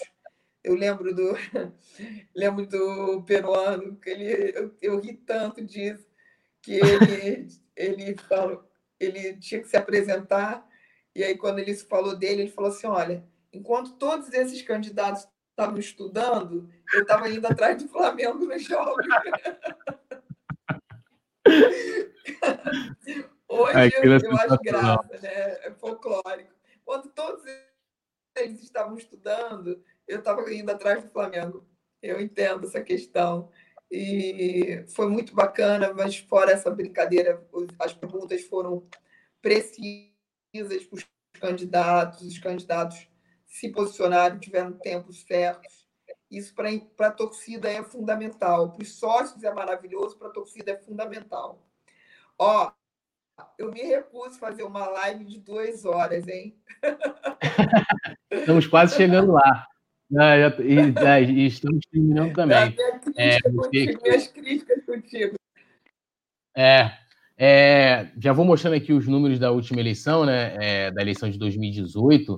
Né, lembrando ali, como eu estava mostrando, né, tivemos quatro candidatos, né, o Landim, o Lomba, Marcelo Vargas e o Peruano.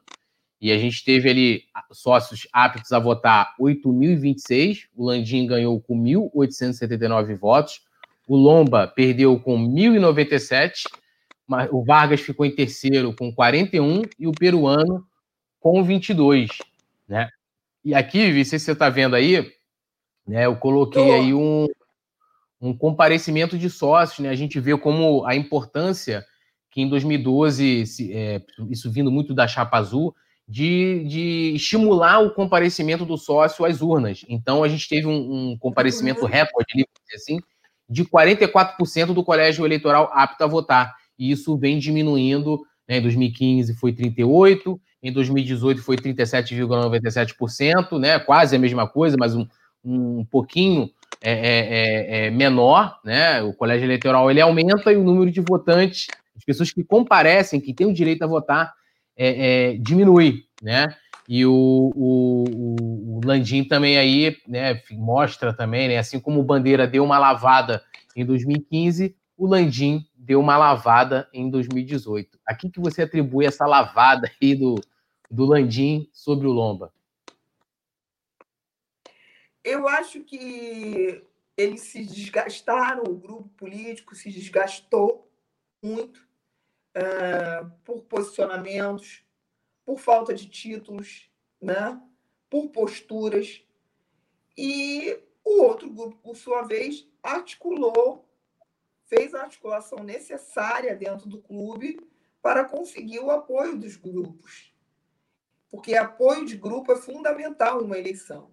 Então, em função do desgaste do grupo que dominava em função do desgaste com o próprio presidente, e aí tem várias posturas do presidente Bandeira é, que, é, que foram incoerentes, inclusive com, inclusive com, com o que ele é, né? com a pessoa que ele é, incoerentes, atitudes co incoerentes com ele. Então, de é, xingar torcida, banana e não sei mais o quê. E, e primordialmente a falta de resultados, né? de títulos. Então, juntando escolhas, posicionamentos políticos, comemorações de sexto lugar, escolhas políticas equivocadas, os grupos desgastados com ele, né? Os grupos com um desgaste político com ele. E a capacidade técnica, é, a capacidade de, de mudança que o grupo que está no poder tem é, e demonstra, demonstrou desde 2013, junto junto com outro grupo, né? Porque eu, eu vejo tudo como uma coisa só, eu não separo, eles, o problema da cisão é deles, não é meu, é. né? O problema da Sim. taxa é deles, não é meu. Então, eu consigo fazer uma análise de continuidade e competência, porque não basta também ter as boas ideias, não basta ter uh, as boas práticas, não basta ter boas práticas, as boas ideias, não basta ter boa intenção. Tem que ter competência para cumprir e fazer acontecer, né? Então, essa gestão que se candidatou e ganhou mostrou isso no processo eleitoral, fora as articulações com os grupos políticos, fora o desgaste com o outro, e é o resultado a gente está vendo aí. E o resultado foi a vitória na eleição. Tô parecendo a. Cristiano Lobo. É, é inclusive, né? É, eu, é, eu, eu, né, você, você falou, né? Me aposentei em 2015, foi meu último 2018. Eu também, em 2018 eu me aposentei, né? Não vou mais, é, pelo blog Ser Flamengo, é, cobrir daquela forma, né? Porque eu pegava e voltava todo o meu conteúdo para a eleição do Flamengo, né? Então a gente, né, a gente né, começava a em maio, em junho, já a cobrir e tal é, buscar candidatos, pessoas para conversar, assuntos, e eu não vou fazer isso, né? É muito desgastante, pessoalmente falando, né? É, a não ser que o Coluna do Fla é, é me mande fazer alguma coisa nesse sentido, mas claro, lá o conteúdo não é sobre a política do Flamengo, então não vai ser nada é, como foi, como as coberturas de 2012. Ah, não, 2015. fica Túlio. Hashtag fica Túlio. E aí, mas eu vou fazer o seguinte, eu vou, né, fazer porque o é engraçado, porque... Oi? Porque não entendi. É, as pessoas não... É, como a gente, a gente fala para os nossos, né? A gente fala para os convertidos na política. Como eu te disse, a, a grande torcida não está nem aí para isso que a gente está ah, falando. Sim. sim. A massa, a nação não está nem aí porque a gente está falando. É, não, que, não que isso seja. É, não que eu queira que eles, que eles, que eles prestem atenção no que eu estou falando, né? Cada um busca os seus nichos, cada um busca os seus interesses, cada um busca a sua maneira de torcer, né? o que faz melhor, o que vive melhor, o que, o que se interessa mais. Isso faz parte. Mas Sim. a grande maioria não curte, né? Então a gente fica buscando. Uma das coisas, os feedbacks que eu mais tinha, tive durante esses dois anos, essas duas coberturas, foram esses, né? Nossa, Via, obrigada por você levar a gente para dentro do clube, da política do clube, obrigada, porque a gente não tem os interessados, né?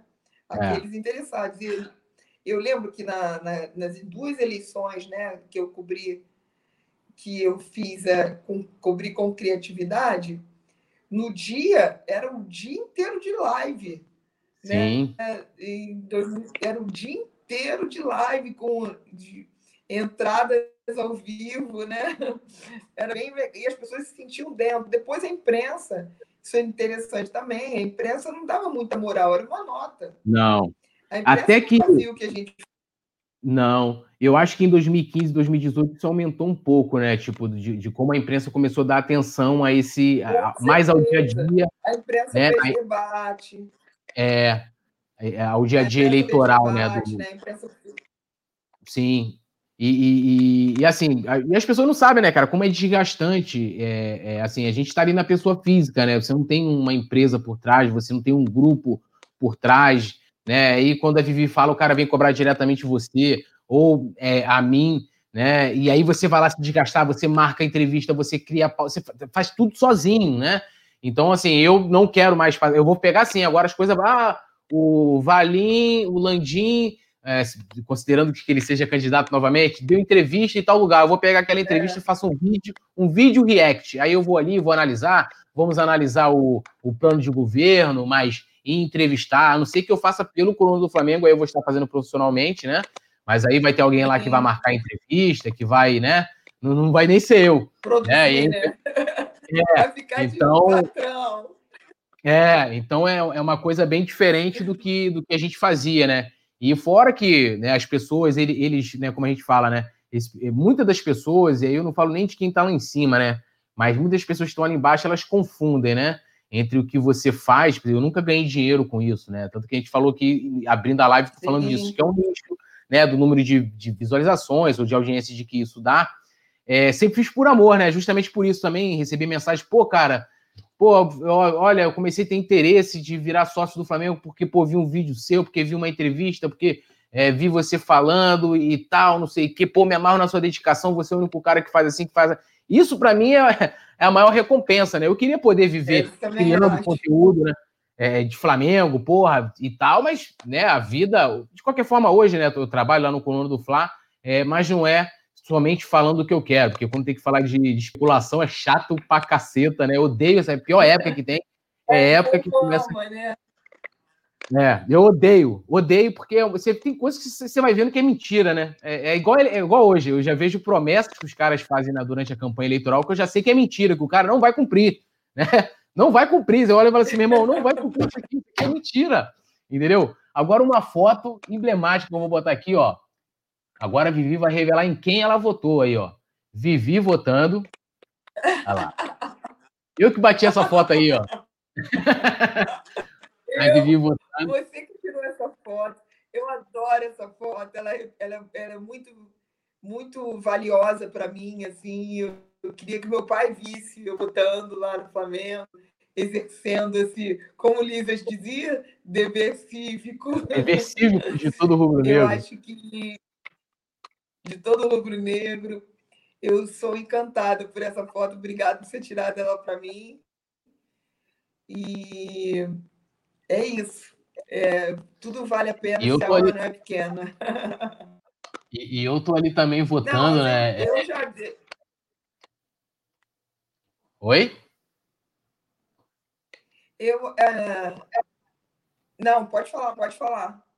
Eu ia falar, essa foi a segunda, segunda eleição que eu votei, né? Eu tinha muito, muito essa, né, essa vontade de querer votar, né, no, no, né, na verdade, o meu envolvimento né, dentro desse, desse, universo de cobrir a política do Flamengo foi meio que, ah, eu quero fazer a diferença, né, de alguma forma. E eu vi que atuando, vamos dizer assim, politicamente, eu não iria conseguir fazer nada. De que a forma que eu tinha para ajudar e contribuir seria é, trazendo candidatos e, e, e figuras políticas para falar. Né? E eu chegar ali, fazer uma pergunta. É, e eu acho que eu contribuí durante a cobertura, como você também, né, durante a cobertura dessas três eleições, né, e em nenhum momento foi uma militância é, para qualquer lado que seja, né, ou até mesmo do Flamengo, que eu acho que deveria ser administrado, porque é, é, tem várias práticas, tanto que eu não concordava na época da gestão da Patrícia, como não concordava na gestão do Bandeira, como não concordo da gestão de hoje, né, mas eu sei, né, a gente vai amadurecendo, a gente vai vivenciando, de que tem coisas que não vão mudar, né, não vão mudar. É aquela a, é, a indicação do, do, do, amigo, né, do cara que é amigo, né, porque o cara tem competência, ou de colocar pessoas em determinados cargos que também não têm competência, que é por puro acordo político, que é justamente tudo aquilo que se condenava naquele Flamengo, né, da, da Patrícia, que ninguém queria mais, mas que foi feito na gestão do Bandeira, principalmente a partir de 2015, que eles também tiveram que fazer muitos acordos, em 2018, né? E, e, o legal, você lembra de um texto que o Walter Monteiro fez citando a gente no Magia? Tu lembra desse texto? Lembro. E, e o legal ele do texto que ele, ele falou que ele falou da que ele falou do Pode telefone falar. e tal, né? É, não, e ele, ele fala ali o seguinte. Ia com o iPhone na, um iPhone na mão, uma ideia na cabeça.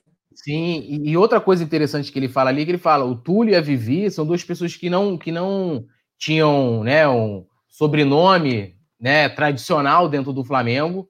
Né? A gente entrou ali né, é, é, tendo. Né, a gente veio de um outro universo de, totalmente diferente daquelas pessoas, e a gente se introduziu no meio daquele universo e foi lá.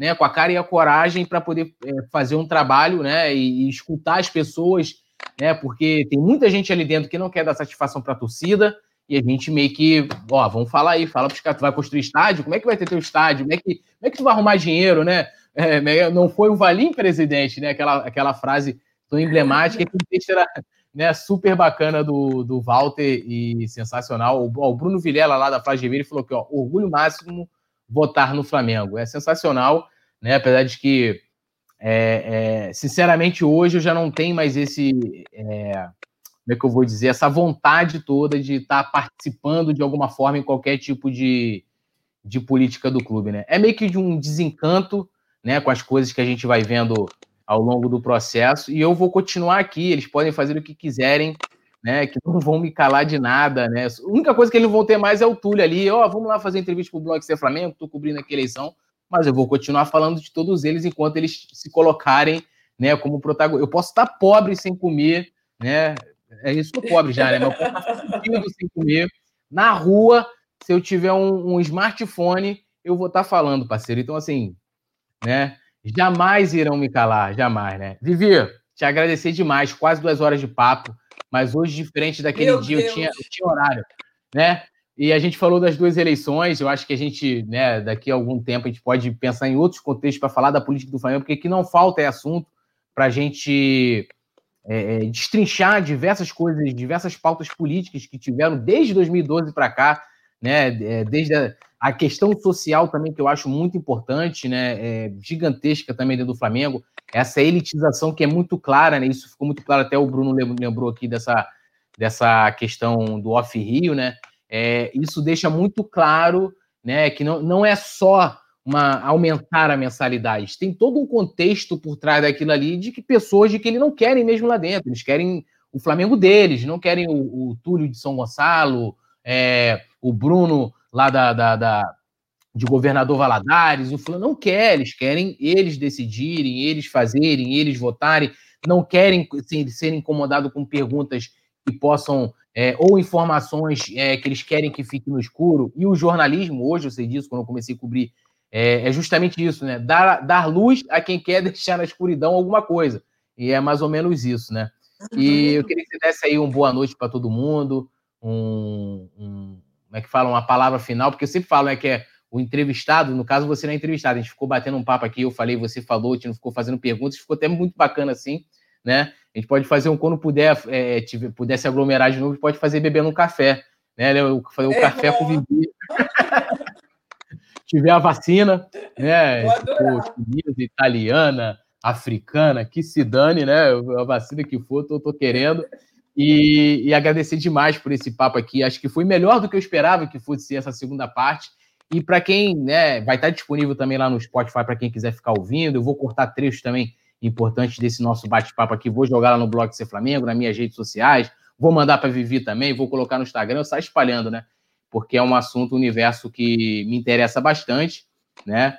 Vai continuar me interessando, eu só não vou querer estar mais tão participando diretamente tanto dele como foi ao longo desses últimos anos. Eu vou estar acompanhando ali, então a galera que quiser me seguir, arroba Poeta Túlio, Vivi vai passar as redes sociais dela também, vai deixar o recado final para a gente encerrar essa live. Vai ficar com menos de duas horas, Vivi, a não ser que você fale aí os cinco minutos finais. Não, não, não, não. Eu falei a mulher que eu não queria, fazendo uma live de duas horas. Mas eu quero te agradecer, Túlio, mais uma vez. Eu acho que tem um papel importantíssimo usar essa ferramenta para falar de Flamengo, para debater a política do clube. Se hoje a gente mudou de patamar, a gente mudou porque a política aconteceu, a política fez com que mudasse de patamar, né? As transformações vêm ao longo do tempo e dos anos e dos processos políticos dentro do clube. É... E isso é fundamental para a torcida, isso é fundamental para o sócio, isso é fundamental para quem está fazendo política lá também é, eu me animo cada vez mais com isso, cada vez quanto mais sucesso do Flamengo, quanto mais mudança de patamar, quanto mais título, mais vontade eu tenho ainda de acreditar na política, de pensar a política do clube, de, de exercer meu, meu voto, né, meu direito de voto, de pensar e discutir e de cobrar quando tem que ser cobrado deles e de elogiar quando tem que ser elogiado. Quero deixar um recado para as mulheres rubro-negras. O papel da mulher, como eu disse ao longo da live, é, é primordialmente, é acima de tudo, um papel político, um papel onde ele exerce transformação, transformação na mudança de postura do torcedor com, em relação a ela, a presença dela nos conselhos, a presença dela nos clubes e que futuramente a presença delas das vice-presidências né, do clube, nas vice-presidências dos clubes em geral e na arquibancada, que é o nosso lugar, que é o nosso papel, que é o nosso nosso nosso de voz e de vez, além das redes sociais. Por falar em rede social, a minha no Instagram, no Twitter, no Face é Vivi Mariano 81, arroba Vivi Mariano 81. Muito obrigada. Eu quero mostrar três livros Manda bala. O primeiro livro é do Dunlop. Posso? Claro. Crônicas Flamengas. Meu amigo Dunlop, que escreve lá em Capor. Deixa eu colocar você aqui. O Aí. segundo livro eu já mostrei na primeira. Esse aqui, ó. Esse é do Dunlop. Crônicas Flamengas. Ele escreve no republicapazeamor.com.br, onde eu escrevo de tempos em tempos também e super indico.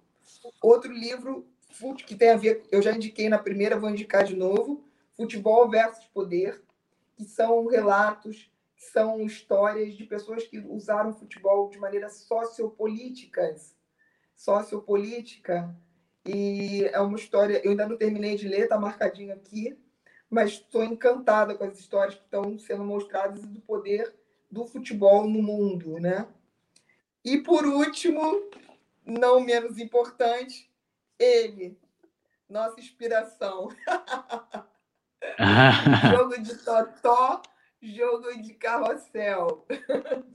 Posicional ou não, posição ou não. Teve esse livro incrível, não porque nosso treineiro é citado, mas porque explica com alguns detalhes o que a gente tem discutido hoje nas redes sociais, na vida, na vida. Jogo de posição. é, inclusive, é esse aqui, né? Que é a continuação desse aí, Guardiola, a evolução. Não li! É, esse aí é a continuação desse. Eu vou, vou aproveitar para recomendar de novo o livro do Asaf, aquele Seja, Seja no Mar, Seja na Terra, que Quem quiser né, pegar várias histórias aqui e também pegar todos os quadros políticos do Flamengo, né, administrativos, né, de, desde quando o Flamengo foi fundado, tem aqui nesse livro, e o livro do Renato Soares Coutinho, né, que eu ainda prometi de fazer uma, um bate-papo com ele, vou fazer ainda, um Flamengo grande, um Brasil maior, aqui você entende realmente como o Flamengo se tornou popular, né, a construção do imaginário político nacional, nacionalista popular, que se utilizou ali daquelas daquelas políticas do Getúlio Vargas, aquele nacionalismo, aquela, né, aquele né? populismo, é, aquela coisa sensacional. É, e eu vou trazer esse papo aqui com o Coutinho, porque vai, vai acrescentar demais aqui a, a esse debate. Ó, chegamos a duas horas. Chega! Você se transformou na mulher que faz live em duas horas. Valeu, gente. Saudações rubro-negras. Me tornei, me tornei. Beijo, saudações.